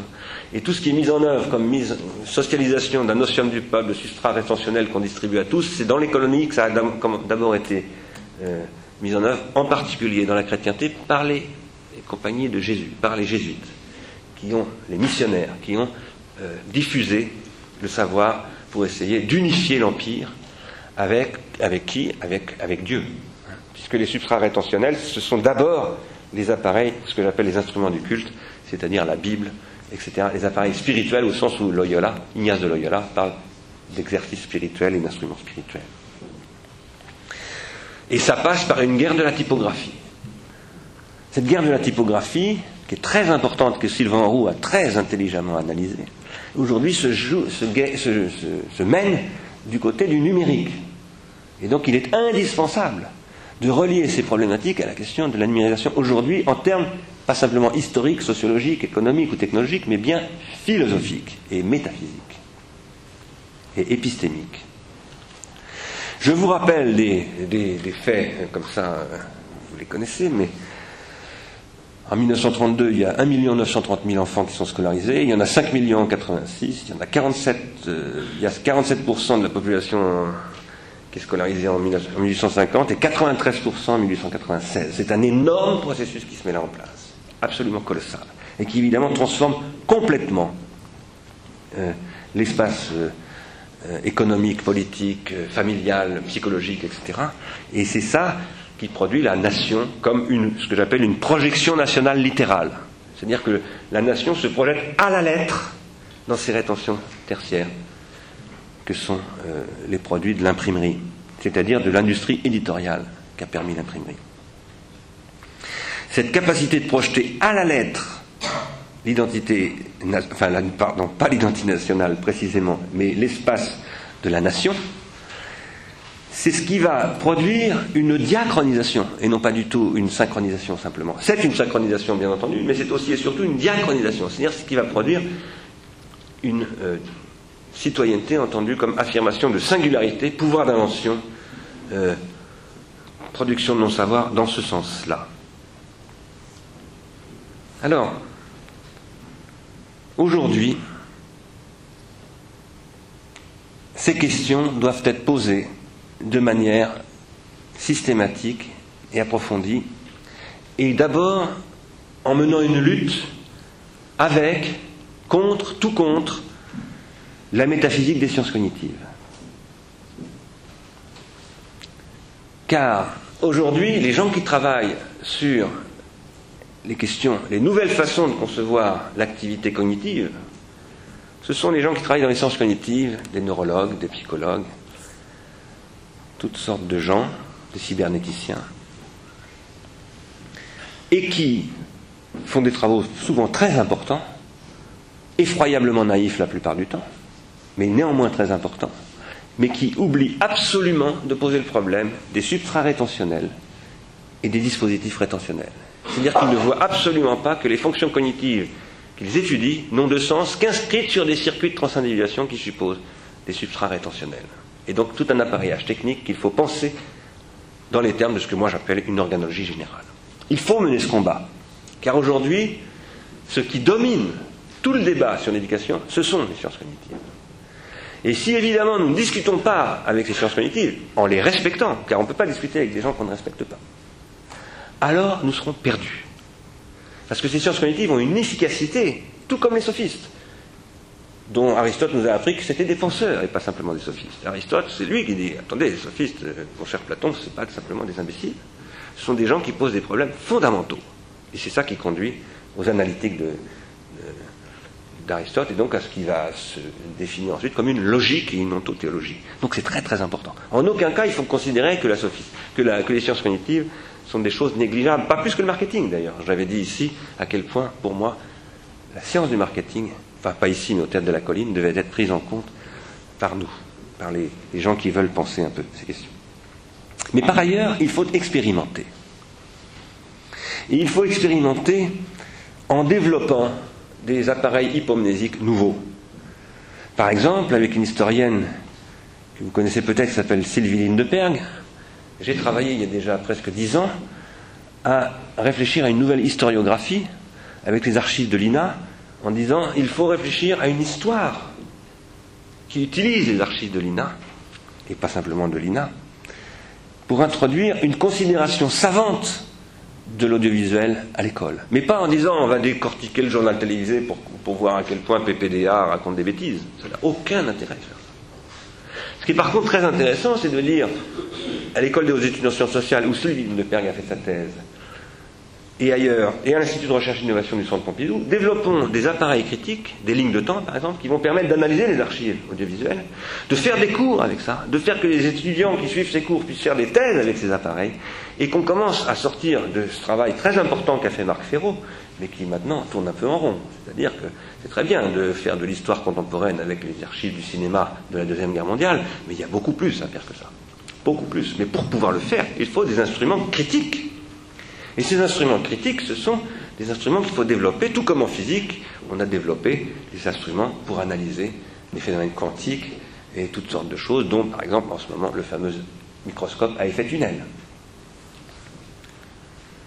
Il faut développer des systèmes de lecture et d'écriture collaborative faits pour le monde savant, pour les dispositifs critiques. Il faut donc non pas laisser euh, les grands éditeurs de logiciels euh, répondre au marché qui se développe à travers euh, les réseaux, ce qui est très bien, il faut que ça se fasse, parce qu'il y a beaucoup de choses qui s'inventent là. Mais il faut aussi dire maintenant, développons des systèmes de ce type-là, de lecture et d'écriture collaborative, avec les critères qui sont ceux de l'école des hautes études, qui sont ceux de l'école normale supérieure, qui sont ceux des études nietzschéennes, etc., etc. Ça, il faut le faire. À partir de là, il sera possible de développer une industrie éditoriale qui permettra en effet d'agencer deux choses qui sont très différentes, mais qui doivent négocier et composer, qui sont les institutions de programme et les industries de programme. À partir de là, il sera possible de faire des industries de programme européennes qui ne soient pas de pâles copies lamentables de ce qui se fait aux États-Unis sur un modèle qui vient de Hollywood, c'est-à-dire qui a un siècle, et qui est tout à fait dépassé, à mon avis. Faire cela, ça veut dire aussi réformer en profondeur et même révolutionner le rôle de l'inspection générale, de la formation de ces inspecteurs. Il faut que l'inspection générale soit remissionnée en profondeur. Mais elle ne peut être remissionnée que si on lance des travaux de jeunes chercheurs, des thèses dans ces domaines, que l'on crée des programmes incitatifs de recherche, qui devrait être le, rôle du ministère de la Recherche. Et ce n'est qu'à partir de là qu'effectivement, les inspecteurs, de nouveaux corps d'inspection générale pourront apparaître, des jeunes inspecteurs de 30 ou 40 ans, qui savent de quoi il s'agit avec ces nouveaux dispositifs rétentionnels et qui, sont, qui seront en effet réellement de nouveaux instruments spirituels, non pas au service des courts-circuits dans la transindividuation et de la télécratie inhérente à toute hypomnèse, mais bien au service des longs circuits du non-savoir qui constituent une, appelons ça, démocratie. Tout ça suppose de reposer en profondeur la question de l'épistémologie dans le cadre d'une organologie générale et d'une étude des conséquences de la grammatisation, dont moi je crois vraiment que Bachelard lui avait donné un nom, il appelait ça la phénoménotechnique. Alors,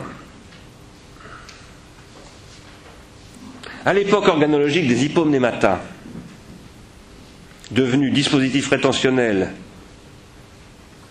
technologiques d'un savoir lui-même technoscientifique, le non-savoir est lié non seulement au fait mystagogique que les consistances n'existent pas, ça c'est ce que je disais au départ, et ça c'est vrai de toute forme de savoir rationnel, dont les identités sont donc toujours différentes et donc ne sont pas des identités. Mais c'est lié au fait de nos jours, et c'est un fait absolument nouveau, que, premièrement, la science devient une fiction et je pèse mes mots.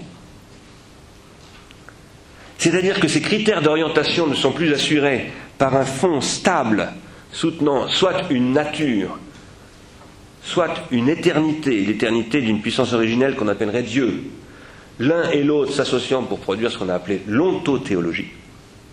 Et ça, c'est ce qui gouverne la métaphysique jusque pratiquement au XIXe siècle, que ça nous plaise ou pas.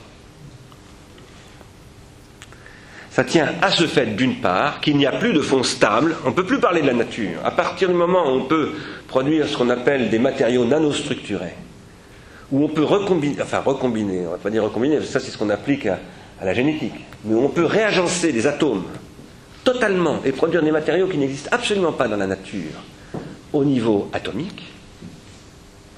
Et je ne sais pas si vous le savez, mais le microscope à effet tunnel est apparu par hasard, tout comme Wikipédia. C'est-à-dire que le microscope à effet tunnel, c'est un système qui a été mis au point pour observer des phénomènes. Et on s'est aperçu par une erreur de manipulation qu'on pouvait non seulement les observer, ces phénomènes, mais on pouvait les transformer radicalement dans leur structure interne, au niveau atomique. Et c'est comme ça que le, le, microscope à effet tunnel, qui au départ était un instrument d'observation, est devenu un instrument de production. De la même manière, enfin de la même manière non, mais Wikipédia s'est produit aussi par accident. On a laissé une case ouverte et finalement quelqu'un s'est emparé de cette case et a produit des commentaires. C'est comme ça que s'est développé Wikipédia. La technique se produit toujours par accident.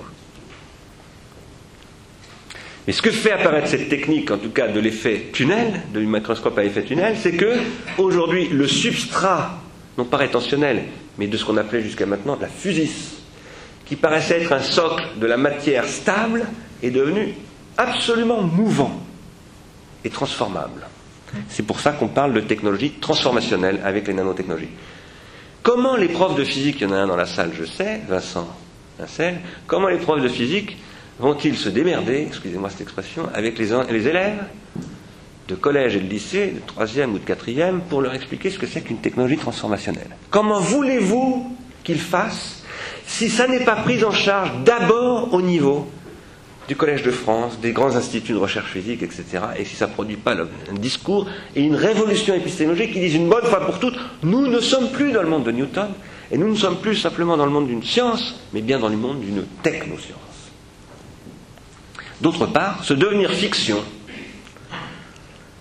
de la science, qui est une science transformationnelle donc, est pris dans une course de vitesse, parce qu'il est animé, ce truc-là, par une guerre économique qui engendre inévitablement des courts-circuits dans la transindividuation. Il faut aller très vite. Il est exclu de faire savoir à tout le monde les conséquences et les enjeux de tout cela. Donc on, court-circuite l'individuation collective, ce dont il résulte que le devenir technoscientifique va beaucoup plus vite que la formation des corps enseignants. Et que par structure, les corps enseignants sont satellisés, sont mis en orbite. C'est des trucs comme ça qui volent dans le ciel. Mais dans le réel, ça ne se passe pas du tout comme ça. Que faut-il faire? Il faut apprendre à ceux-ci, je parle des enseignants, à faire de ce non-savoir un savoir-vivre sans savoir stable. Là est la véritable révolution épistémologique. Et ce n'est que sur la base d'une telle téléologie négative, car c'est une téléologie négative dont je suis en train de vous parler, qu'une relance du système éducatif et d'un système qui ne peut être qu'européen pour ce qui nous concerne, nous les Français, qui ne sera pas simplement un système français, redeviendra possible. Une autre question qui fait obstacle à ce projet, et je m'arrêterai là-dessus, ce sera mon dernier point, et puis je ferai une très rapide conclusion, est celle de la division intellectuelle, la division du travail intellectuel qui s'est opérée depuis deux siècles, du fait de la division industrielle du travail et de la, de la sectorisation des consistances, et qui a induit une inculture. Une inculture telle que les enseignants qui font des lettres ne connaissent rien à la physique. Et qui fait que les étudiants qui font de la physique ne connaissent rien à la philosophie et aux lettres, etc., etc. Cette coupure entre les sciences et les lettres est absolument catastrophique.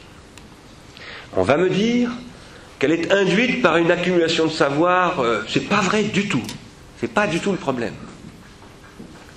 Le savoir accumulé s'accumule depuis des milliers d'années. Or, nous sommes capables en quelques années de le transmettre, ce savoir, parce que nous avons des dispositifs d'abréviation que Leibniz avait beaucoup étudié d'ailleurs, qui permettent cette transmission extrêmement rapide. En dix ans, on peut donner accès à 2500 ans de savoir rationnel à une génération. C'est pas du tout parce qu'il y a une accélération, une, pardon, une, une complexification, une augmentation des savoirs qu'il y a cette coupure. C'est parce que les hypomnémata qui servent à constituer ces savoirs se sont divisés industriellement. Et que du coup, les gens qui travaillent dans le domaine des lettres n'utilisent pas les mêmes instruments spirituels que ceux qui travaillent dans le domaine de la physique, qui n'utilisent pas les mêmes que ceux qui travaillent dans la biologie, etc. Et du coup, il n'y a plus cette communautisation, comme Husserl l'appelait, des savoirs qui, qui est rendue possible, par exemple, à l'époque des Grecs, par l'alphabet. Tous, qui que nous soyons, géomètres, juristes, philosophes, historiens, géographes, lorsque en Grèce le savoir se développe, nous pratiquons le même instrument spirituel, à savoir l'alphabet. La question est la perte d'horizon organologique commun, qui produit non simplement une inculture, mais une incurie, une véritable incurie. S'il n'y a plus de partage hypomnésique, il ne peut plus y avoir non plus d'échange hypomnésique entre les savoirs et entre les enseignants. Il ne peut plus y avoir de dialogue entre la philosophie, la physique, etc. Sauf chez les spécialistes de l'interface qui vont être des philosophes de la physique, ce qui est complètement ridicule. On ne peut pas être philosophe de la physique. Ça ne veut rien dire, philosophe de la physique. Tout comme philosophe de l'art contemporain, ça ne veut rien dire. On est philosophe, et si on est philosophe, on est philosophe de tous les problèmes de la philosophie. Et si on est physicien, on est nécessairement confronté à la mystagogie du savoir physique, c'est-à-dire qu'on est confronté aussi à des questions philosophiques. Un des éléments fondamentaux de clarification de cette situation passe par une distinction précise, mais non pas par une opposition, par une distinction précise de ce qu'il en est de la science, de la technique, de la technologie et de la technoscience. La science, ça n'est pas la technique. La technique, ça n'est pas la technologie. Et la technologie, ça n'est pas la technoscience. En revanche, il n'y a pas de science sans technique. Par contre, il y a de la technique sans science. Il n'y a pas de technologie sans technique et sans science. Il n'y a pas de technoscience sans technique, sans science et sans, technologie. À partir du moment où on crée, par exemple, la Cité des sciences et de l'industrie, et on dit on va vous enseigner la science contemporaine et on présente de la technologie sans faire la distinction, c'est catastrophique sur le plan éducatif, bien évidemment. Et les gens ne s'en rendent pas compte. Ces quatre instances sont tout à fait différentes, mais par contre, elles composent en permanence. Elles composent via, précisément, les rétentions tertiaires et les systèmes hypomnésiques.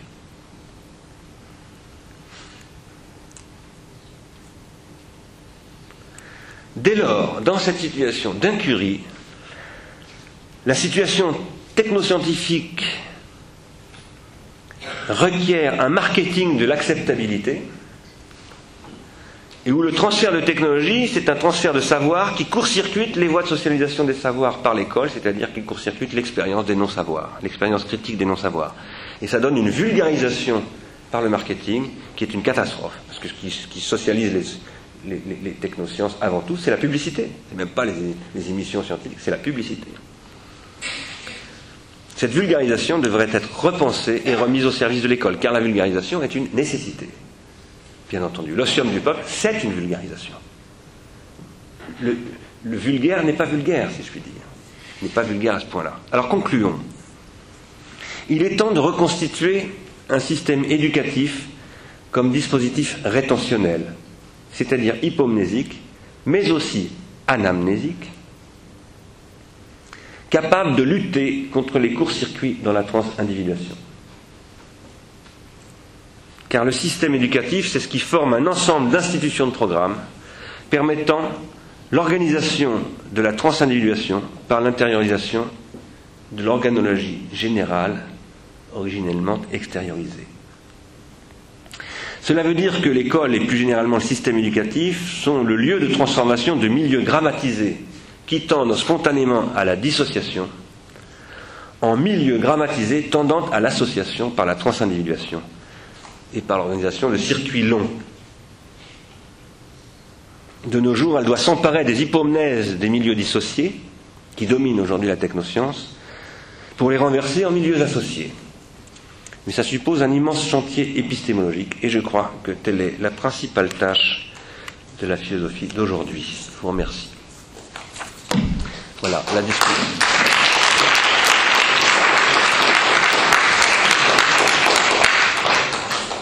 Il nous reste 25 euh, minutes pour euh, une discussion.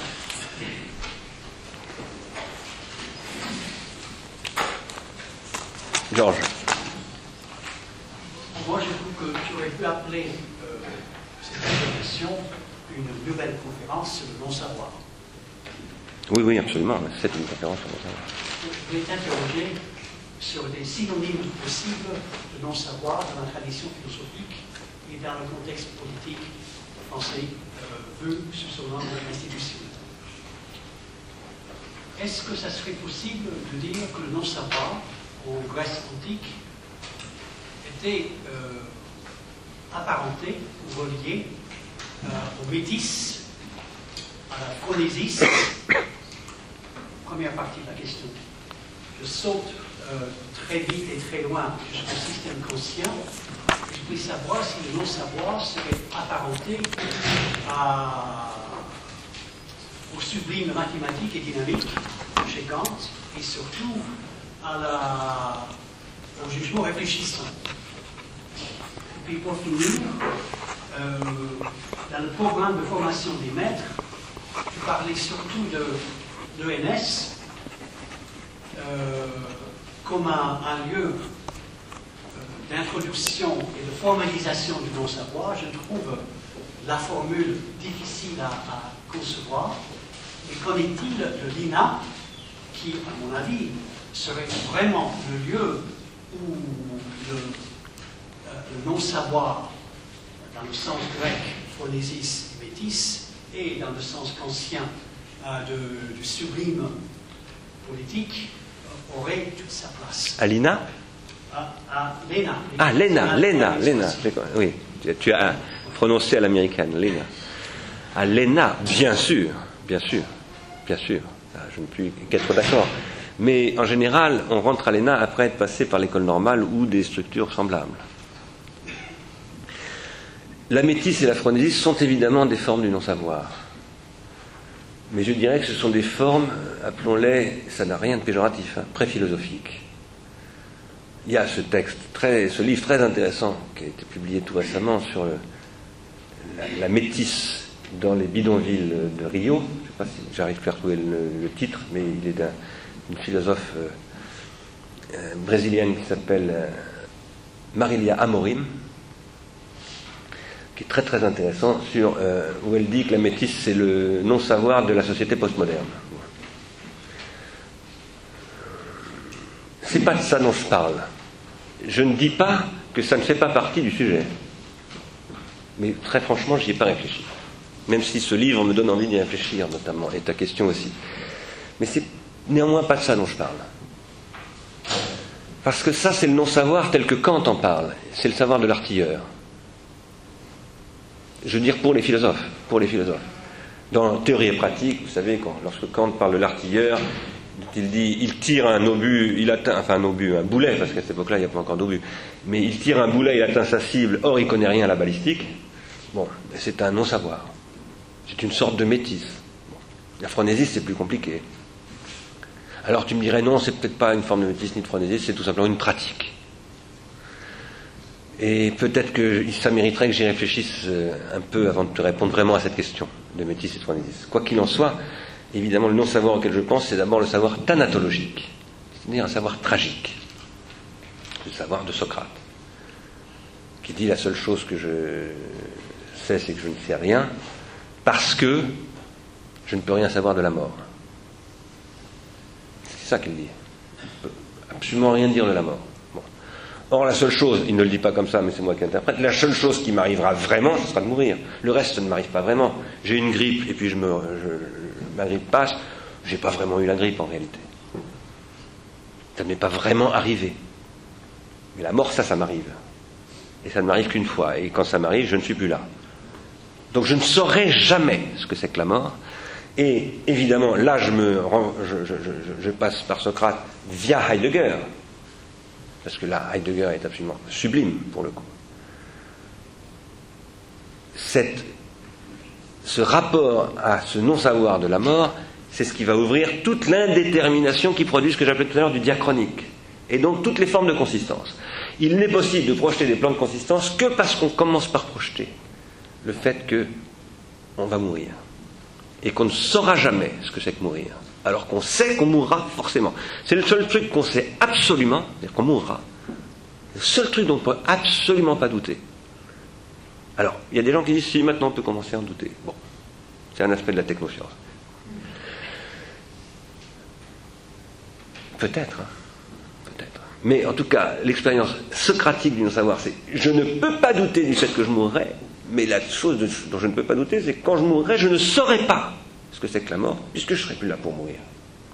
Et c'est à partir de cela que Socrate va développer tout son discours sur la philosophie comme courage. Parce que c'est ça dit Socrate.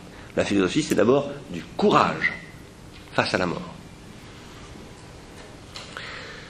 Donc, pour moi, ce rapport au non-savoir, c'est un rapport au caractère intrinsèquement thanatologique de toutes les formes de savoir positif. Ça n'est que parce qu'il sait qu'il va mourir que le géomètre travaille c'est bien. Sinon, il ne travaillerait pas, il ne s'embêterait pas, il se dirait j'ai tout mon temps. Dans l'éternité, on ne travaille pas. Or, les savoirs sont des savoirs produits par un travail. Donc Dieu ne sait pas. Il ne sait pas en ce sens-là, en tout cas. Parce qu'il ne connaît pas le non-savoir. Pour savoir, il faut ne pas savoir. Il faut, il faut savoir qu'on ne sait pas. Après, sur la question du sublime et du jugement réfléchissant, bien sûr, bien entendu que ce qui est en jeu là, et c'est pour ça que j'ai fait cette conférence, je crois que tu y étais, où j'ai parlé de la mystagogie de l'art contemporain, et où j'en ai appelé, comme Catherine d'ailleurs récemment l'a fait euh, au, jugement réfléchissant, bien entendu que là, oui, aussi bien le sublime dynamique que le jugement réfléchissant sont des rapports au non-savoir. Et c'est là que Kant est absolument fondamental et incontournable. on ne se débarrassera pas de Kant comme on ne se débarrassera pas de Socrate. C'est pas possible. Sans eux, on ne peut rien faire. Voilà. Maintenant, j'ajouterais que pour moi, cette expérience du non-savoir, que ce soit sous la forme du rapport à la mort, c'est-à-dire de l'anticipation, ou du sublime et du genre réfléchissant, c'est-à-dire de la projection narcissique, car ce sont des formes de la projection narcissique, en réalité. Et donc aujourd'hui, il faut les penser depuis une économie libidinale, depuis, depuis Freud aujourd'hui. Ça ne passe que par une prothéticité. celui qui meurt est outillé. Il a des armes. Et il se bat. C'est un combattant. Celui qui meurt combat. C'est pour ça qu'Heidegger a raison de dire que l'animal périt, ne se bat pas, il ne il pas, il combat pas. Euh, c'est pas du tout la même chose. Il n'est pas dans la facticité, la fictionnalité euh, qui lui permet d'ouvrir, parce que ce non-savoir, bien entendu, ouvre, c'est-à-dire qu'il produit du savoir. évidemment, je ne voudrais surtout pas donner l'impression que l'école ou les lieux établissements d'éducation devraient être des lieux qui ne produisent plus de savoir. C'est pas du tout ce que je veux dire, tu le sais bien, mais je le précise parce qu'on pourrait mal me comprendre. Non, c'est par l'expreuve du non-savoir que on peut produire du savoir, y compris dans les plus jeunes têtes d'enfants. Ça, c'est fondamental. Et un enfant qui ne sent pas qu'un enseignant qui aujourd'hui parle de biologie ou de physique n'a pas peur du non-savoir nanotechnologique ou, nano, ou biotechnologique ne le croira jamais, ne le reconnaîtra jamais comme un enseignant, ne lui accordera aucune autorité, donc n'accordera aucune autorité au savoir. Et c'est ça le problème auquel nous sommes confrontés aujourd'hui. Parce qu'aujourd'hui, on déstabilise le corps enseignant. On le met dans une situation où il est inquiet, il a peur de ces objets. Et du coup, parce qu'il en a peur, parce que tout simplement, on n'en parle jamais, nulle part. On en parle, oui, sur les plateaux de télévision. On en parle, oui, dans des colloques savants, mais en, ne prenant jamais les problèmes par où ils doivent être pris, c'est-à-dire au niveau les plus profond de l'épistémé. Et en posant la question de la technique, qui est le cœur du problème, à mon avis.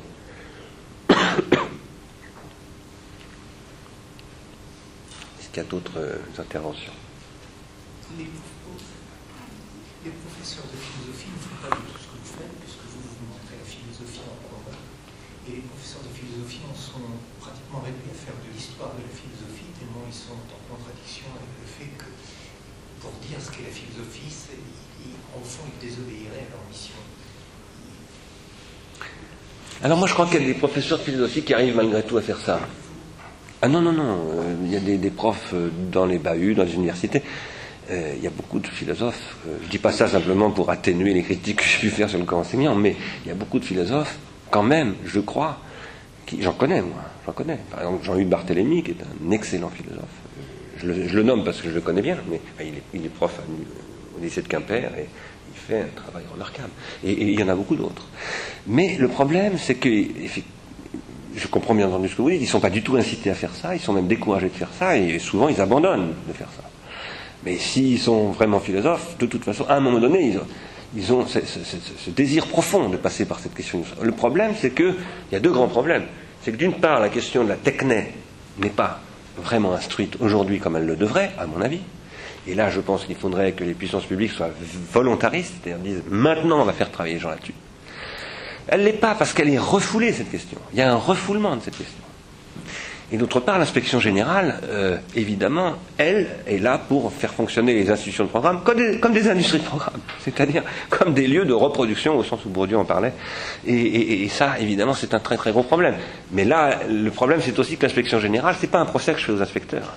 C'est qu'eux-mêmes n'ont pas les répondants qu'ils devraient avoir à l'université, au Collège de France, etc. Qui, je dis le Collège de France, c'est ridicule, mais vous comprenez ce que je veux dire je veux dire, euh, dans les structures les plus reconnues symboliquement du savoir, qui, qui, traiteraient sur ces, sujets-là.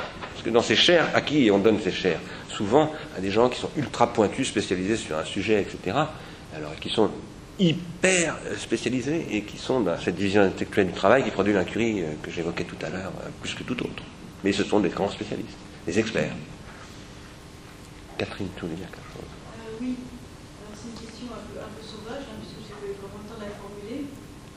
mais il me semble que euh, moi, ce qui me pose, qui, ce qui, je crois, enfin, qui pose problème aujourd'hui, c'est la question du, de, de ce nouveau fictionnalisme sans mythographie euh, qui, euh, qui finalement, qui est celui hein, d'une science sans nature ou d'une science sans substrat. Parce qu'au fond, on pourrait dire, enfin, si je comprends bien, que les opérations de diachronisation, très longtemps, ont été, tu l'as dit d'une façon, des opérations généalogiques opérations herméneutiques qui reposaient sur des hypognèses et des hypognématas qui ont effectivement été extraordinairement durable hein, Aujourd'hui, à partir du moment où la science, où la technoscience contemporaine ne repose plus sur aucun substrat naturel, euh, disons, comment est-ce qu'elle peut, euh, comment des opérations de, de, diachronisation peuvent être articulées avec ces hypothèses qui néanmoins, elles, perdurent Il y a une espèce de désarticulation entre euh, la production de fiction hein, par la technoscience et les hypomnèses. Et, je crois, enfin moi, voilà, c'est là où je me pose un problème. non, mais je, crois que je vois bien, et c'est un énorme problème, en effet. Euh, ce qu'a dit Gilbert Simonon de très important sur la, ce qu'il appelle le processus de concrétisation de la machine, c'est que euh, là où d'habitude, quand on regarde comment se concrétise, alors la concrétisation, c'est fameux, la fameuse série de la machine thermique qui évolue euh, en stade depuis euh, la, combustion externe, qui est celle de la machine à vapeur, jusqu'au moteur à réaction, en passant par le moteur de noir, le moteur diesel, etc. Dont Simonon a fait véritablement une généalogie. Il dit, en général, quand on veut essayer de discourir sur ces choses-là, on analyse ces moteurs en termes de physiciens, de physique. On essaye d'expliquer comment les lois de la physique sont respectées par ces moteurs et que c'est pour ça qu'ils fonctionnent. Et lui, il dit pas du tout. C'est pas parce qu'il respecte les lois de la physique, bien entendu qu'il respecte les lois de la physique, mais surtout qu'il crée des agencements de fonctions qui sont tout à fait nouveaux et que, euh, et que ça fonctionne. Et donc, qu'il s'agit de penser là, ce qu'il appelle la mécanologie, c'est le fonctionnement. La physique ne parle pas du fonctionnement. La physique, elle parle des conditions du fonctionnement. Or, aujourd'hui, la physique, par exemple la physique, la, nano, euh, la nanoscience, qu'on appelle les nanosciences physiques aujourd'hui, elle travaille sur des fonctionnements. Et elle travaille plus sur des lois qui décriraient euh, comment s'agencent des atomes, mais comment on peut faire fonctionner de telles lois dans de nouveaux agencements qui créent de nouvelles réalités physiques. Ça ne veut pas dire que tout ça est totalement irrationnel, parce qu'on ne peut pas faire n'importe quoi. Euh, il y a des trucs qui fonctionnent, d'autres qui ne fonctionnent pas. Il y a du potentiel, comme dit, comme dit Simonon, c'est-à-dire du prêt individuel. Il y, a, dans le prêt individuel, il y a des potentiels, et ces potentiels, il faut les agencer pour pouvoir créer des, choses qui fonctionnent et qui peuvent très bien fonctionner, mais être très nuisibles, bien entendu. On peut faire des choses qui fonctionnent, mais qui sont très nuisibles. C'est-à-dire qu'elles peuvent fonctionner localement, mais elles peuvent être très nuisibles et donc dysfonctionner à une échelle plus importante. C'est tout le problème, par exemple, qu'on pose avec les nanotechnologies. Vous le savez bien. Les nanotechnologies fonctionnent très très bien, mais il y a un certain nombre de particules qui sont à un niveau atomique tel que toutes les barrières de protection des êtres vivants sont totalement pénétrables, donc elles, ruinent. physiquement, ça fonctionne très bien, mais biologiquement, ça ne fonctionne pas du tout. C'est pour ça que je parle d'organologie générale, alors cette fois-ci au sens de novaliste, c'est-à-dire au vieux sens du terme d'organologie générale. Euh, après, pour moi, la question fondamentale de tout ça, c'est ce que euh, euh, Kant appellerait le problème de l'affinité transcendantale. Je veux dire par là que la question, si on dit fiction, la fiction, pour une imagination. Il faut imaginer pour pouvoir fictionner. Si on dit que la fiction est affine avec le monde, est en affinité avec le monde, ça veut dire que cette fiction va être capable d'individuer le monde et lui donner une plus grande cohérence. Alors on va s'apercevoir que, premièrement, cette fiction doit respecter, outre le principe de plaisir, le principe de réalité, et que ce respect du principe de, enfin un certain respect du principe de réalité se traduit en une politique qui est aussi une économie. Ce que je veux dire, c'est qu'il faut faire une économie politique du savoir. Et que, euh, bien entendu, que euh, il est pas question de dire qu'il n'y a pas, enfin que tout, euh, tout est devenu fiction. Non, tout n'est pas devenu fiction. Mais la fiction est devenue l'opérateur dynamique fondamental de la transformation qu'est l'univers, puisque l'univers est un processus de transformation, dans tous les cas, à des niveaux extrêmement variés. Et aujourd'hui, nous atteignons le, niveau technoscientifique. Alors, c'est un chantier, euh, ces questions-là, c'est un chantier absolument abyssal et colossal. Euh, c'est évident, mais euh, il ne faut pas en avoir peur de ce caractère abyssal, moi je crois. Parce que parce que tout, tout chantier épistémologique est abyssal. Je ne sais pas si j'ai si fait écho à ta question. Maintenant, moi, je tâtonne énormément hein, sur ce sujet-là. Je pense que tout le monde tâtonne de toute façon. Mais, euh, je pense qu'il faut pas, enfin, qu'il faut avouer, si je puis dire, qu'il faut avouer euh, le caractère tâtonnant. Oui, Adrien Ferraud. Oui. J'emploie un terme et je souhaiterais que vous les mettiez en relation. C'est le non-savoir, les outils collaboratifs et le progrès. Parce que ce n'est pas, enfin, vous écoutant, je pense que tout ceci pourrait, enfin en mettant en triangulant ces termes, on pourrait avoir une politique éducative, mais la vois pas encore clairement. Donc je voulais savoir si vous, Datonné, comme tous, je pense, vous avez déjà une première articulation à nous proposer. Alors, moi, le mot progrès aujourd'hui, je ne l'utilise pas. Euh, je parlerai plutôt d'élévation. Parce que le euh, progrès euh, enfin, appartient vraiment à une période historique bien spécifique. Je ne pense pas utiliser. En tout cas, moi, je ne me sens pas capable d'utiliser ce mot-là. Même progrès technique. Même progrès technique. Euh, fonctionnement. On peut dire progrès. Le progrès technique n'est un progrès que s'il n'est pas simplement technique. Donc c'est jamais simplement le progrès technique. C'est le progrès social, c'est le progrès politique. Je préfère l'appeler l'élévation. L'élévation du, du, niveau de l'égantropie, si vous voulez, en le traduisant dans des termes formalisables. Hein. Mais bon, je dis, je garde votre mot, il ne me dérange pas en même temps. Hein. C'est un très beau mot. Pour moi, ce n'est pas un gros mot. Mais, mais euh, il est compliqué à utiliser, très compliqué. Alors, progrès, euh, technologie collaborative, et vous m'aviez dit? Et non savoir, oui. Euh, j'ai des idées, bien sûr, moi, sur cette question. J'ai des idées, assez simples et, très limitées, hein, pour le coup. Bah, j'ai évoqué tout à l'heure des choses sur lesquelles je travaille avec des gens qui sont ici présents, comme Catherine Perret d'ailleurs, ou d'autres, développer des, des, des, techniques, ce que j'appelle les appareils critiques. Je pense qu'aujourd'hui, les hyponématas doivent permettre de développer ce que j'appelle des appareils critiques. Des appareils critiques qui sont pour moi la seule voie possible d'un développement réellement producteur de négantropie, c'est-à-dire de non-savoir, car non-savoir c'est de la négantropie, avec les technologies collaboratives.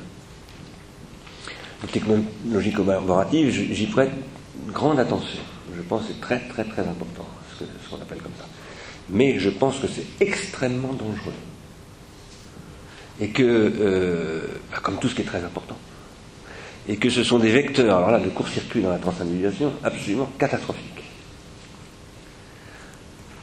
Tant qu'on n'en fait pas un programme de recherche épistémologique très approfondi, et qu'on ne pose pas, alors c'est ça que j'essaie de défendre, qu'on peut toujours renverser une technologie dissociante en une technologie associante, et réciproquement.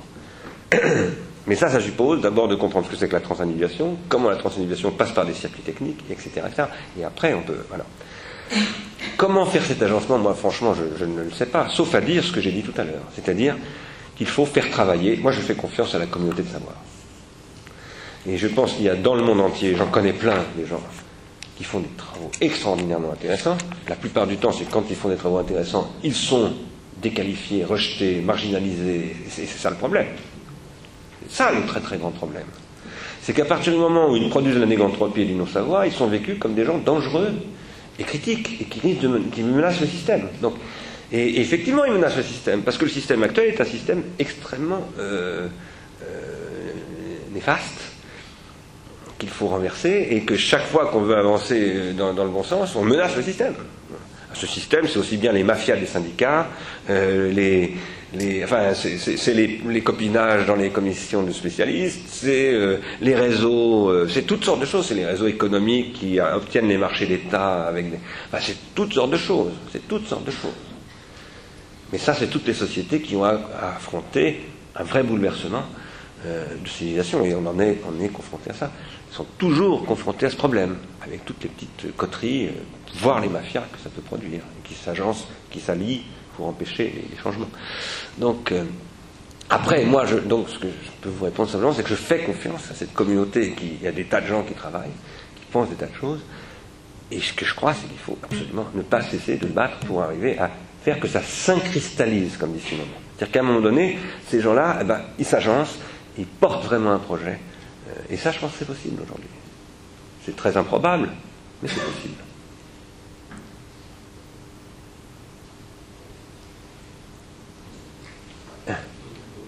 Allez-y, allez-y. Ça fait penser, quid d'une volonté Ah, politique. Parce que, alors est-ce que, mais ce discours très fort que vous tenez à chaque fois, est-ce qu'il est, s'autoconduit à la d'une manière hegelienne, par exemple, et, et ça finira par réussir, quoi que fassent les hommes, ou bien est-ce qu'il faudrait des- des- une accélération de prise de conscience un peu marxiste ou autre, je ne sais pas, pour, euh, pour appuyer euh, dans, dans ce sens-là? Ah non, pour moi c'est très clairement l'objet d'un combat, donc il faut se battre pour opérer ce que j'appelle moi une prise d'inconscience. Euh, parce, que, parce que je pense qu'on travaille, le non-savoir c'est aussi l'inconscient. Donc euh, et il faut, parce que là j'ai pas parlé de la libido, mais c'est derrière tout ce que j'ai dit. hein. Le vrai sujet, c'est ce que j'appelle la sociothérapie de la libido. Donc euh, il, faut sociothérapie en relation avec psychothérapie il faut, euh, il faut se battre pour opérer une prise d'inconscience, c'est-à-dire une syncristallisation, ce que j'appelle une syncristallisation. Et, c'est dans la bagarre qu'on peut produire en plus de l'identification. Non pas de l'identité, mais de l'identification et donc euh, de la mobilisation. Ça, j'y crois beaucoup, moi. Alors là, je ne suis pas hegelien, hein, je suis marxiste sur ce plan-là. Je pense vraiment qu'il faut se battre. Euh, Il y a des armes, il y a des terrains de combat, il faut décrire les terrains de combat, il faut dire où sont les forces, etc. Et, et où est-ce qu'il y a des percées possibles, euh, est-ce qu'il faut envoyer des commandos? Et c'est comme ça qu'il faut travailler. D'une manière, euh, par ailleurs, non agressive et non, gouvernée par l'instinct de destruction. Vous vouliez dire quelque chose, oui.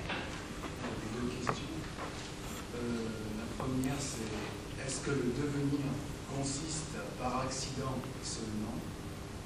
Et la question sous-jacente, comment appréhender Ce sont deux, excellentes questions assez vertigineuses, mais en même temps sur lesquelles je travaille depuis longtemps. Euh, moi, je pense qu'en fait, il n'y a que de l'accident. Mais que l'accident se transforme en nécessité. Et, je pense par conséquent que je suis démocritien sur ce plan-là. Bon, euh, je pense qu'il y a des, séries d'accidents qui se produisent, mais que, lorsque je décrivais tout à l'heure, en résumé, c'est une chose que j'ai développée dans un chapitre, qui est assez compliqué d'ailleurs, ce que j'appelais la, transforma- la transformation de l'a posteriori en a priori, eh c'est la manière dont l'accident devient nécessaire et installe finalement un désir. Euh, je cite toujours euh, le texte de, de Deleuze sur Joe Bousquet parce qu'il est grandiose, génialissime. Je veux être ma blessure. Qu'est-ce que fait Joe Bousquet? Il, il- il transforme son accident en un désir, donc en une nécessité, qui s'appelle le désir d'écrire chez lui d'ailleurs. Ça, ça s'appelle la poésie aussi. Pour moi, la, poésie, c'est ça. La poésie, c'est ce qui pose que l'idiome est, traversé par arbitraire du signe. Je suis allé à, Louvain il n'y a pas longtemps. J'étais ému parce que Louvain, c'est pas n'importe quoi pour un philosophe. C'est la première fois que je faisais une conférence à Louvain.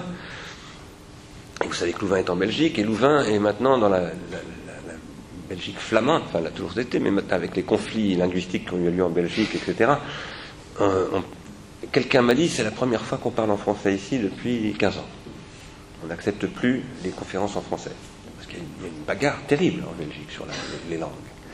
Alors j'étais très impressionné d'avoir le droit de parler en français. Je me suis dit, je n'ai pas intérêt à dire trop de bêtises. Mais euh, après, au, dîner, les gens avec qui j'ai dîné m'ont dit, c'est pas beau le flamand. Pas une belle langue. On n'aime pas, on sait bien que c'est pas une très belle langue. Mais il y a des poètes flamands. Et avec les poètes flamands, tout à coup, le flamand devient nécessaire et beau. C'est-à-dire que tout. Et pourquoi est-ce qu'on dit que c'est pas beau? C'est complètement idiot de dire que c'est pas beau. Euh, c'est vrai que c'est une langue qui ne... C'est pas l'italien, quoi. Ça, c'est clair. C'est pas l'allemand non plus, même si ça ressemble un peu. Mais, mais ça devient beau. Dire, il y a de la poésie flamande et hop, tout à coup, le flamand. euh, Voilà. Alors, moi, je crois que euh, qu'il en va ainsi de tous les objets de notre expérience, c'est que il n'y a que de l'accident. Je crois ça. Je rebondis par rapport à. Donc, euh, vous avez parlé de la Belgique. Alors, j'ai entendu, j'ai une information que je n'ai pas vérifiée, j'ai entendu à la radio, mais peut-être ajouté, euh, qu'il y avait des problèmes pour l'entité Belgique, qu'il y allait peut-être avoir une coopération entre puis en cinq, cinq régions. Alors, ça me questionne par rapport à, votre. vous inscrivez votre recherche dans l'Europe, alors c'est quelle Europe? Là, c'est une question à laquelle je ne vais pas vous répondre parce qu'elle est beaucoup trop compliquée et qu'il est tard. Je me la pose évidemment. Alors c'est vrai qu'elle était à l'horizon de ce que disait une, université, un système législatif européen. Mais euh, ce que je peux vous dire par contre, c'est que le risque de partition de la Belgique est tout à fait réel, malheureusement, et qu'il m'inquiète énormément, et qui pourrait mal tourner. Et que, et que là, c'est là que précisément l'Europe est totalement irresponsable, parce qu'elle cultive à la fois la concurrence entre les territoires, etc., sur un mode extrêmement dangereux. Ça pourrait tourner à la Yougoslavie, hein, cette histoire-là. C'est pas du tout une absurdité. Et, en même temps, elle dit qu'il faut faire l'Union européenne, etc. Donc mais, là, je crois que précisément, c'est parce qu'elle renonce à une pensée politique. Parce que ce que j'ai dit là, c'était un discours politique. Il y avait quelqu'un d'autre qui avait demandé la parole, mais non. Ah oui, c'est Arnaud. Euh, au niveau des, moyens techniques permettant de. Justement, vous avez fait allusion à l'Europe je pense que c'est des moyens techniques à inventer. Et dans les moyens techniques euh, inventés sur lesquels j'en pense, je crois que vous avez déjà été assez critique sur ce qui permettrait de concurrencer Google, qui est un moyen de, de banalisation, d'utilisation l'on connaît. Euh, il y a le projet Europeana, donc vous avez été assez Est-ce que ce serait pas quand même des suggestions, qu'il n'y aurait pas des suggestions à faire qui permettrait, j'allais dire, puisque même, ce projet, très peu d'universités ou de bibliothèques y ont adhéré, malgré sa faible ambition. Est-ce qu'il y a quand même quelque chose, on parlait de, de, de trouver une nouvelle lieu, est-ce qu'il n'y a pas quelque chose à creuser pour. Euh, j'imagine que vous avez déjà beaucoup pensé à ça. Si, si, non, je suis absolument d'accord avec vous, euh, d'autant plus que j'ai travaillé, moi, pas sur le projet Européana, mais j'ai travaillé pour la Bibliothèque nationale sur des systèmes de lecture assistée par ordinateur, avant même l'existence d'Internet, sur lesquels, avec Philippe Aigrin, nous avions développé des concepts de moteurs de recherche, etc., mais qui reposaient sur l'annotation par les lecteurs et pas simplement par, la recherche, sur la recherche par des algorithmes statistiques ou de, ou de calcul. Euh, bien sûr que oui, je suis absolument d'accord avec vous. Maintenant, ce que je pense, c'est pas inintéressant ce qui se présente sur Europeana, c'est mieux que rien du tout. Mais c'est pas du tout au niveau où ça devrait être porté. Du tout, du tout. C'est une espèce de compromis, euh, bon, avec des technologies d'annotation euh, très très simples. C'est intéressant, c'est bien que ça existe, mais ça devrait être au cœur d'un projet européen. Ça, je suis tout à fait d'accord avec vous. Euh, ça va peut-être changer, puisque le président du Centre Pompidou vient de passer à la tête de la Bibliothèque de France. Et peut-être que je vais l'inspirer euh, dans cette démarche. Peut-être, on ne sait jamais. Quand je dis je, c'est aussi et surtout l'équipe d'ingénieurs avec laquelle je travaille. Sans Bon, je pense qu'on va euh, lever la séance. Je vous remercie beaucoup. Et donc, euh, souvenez-vous que le 4 avril, Marc Crépon fera une intervention ici même à 18h, à 19h.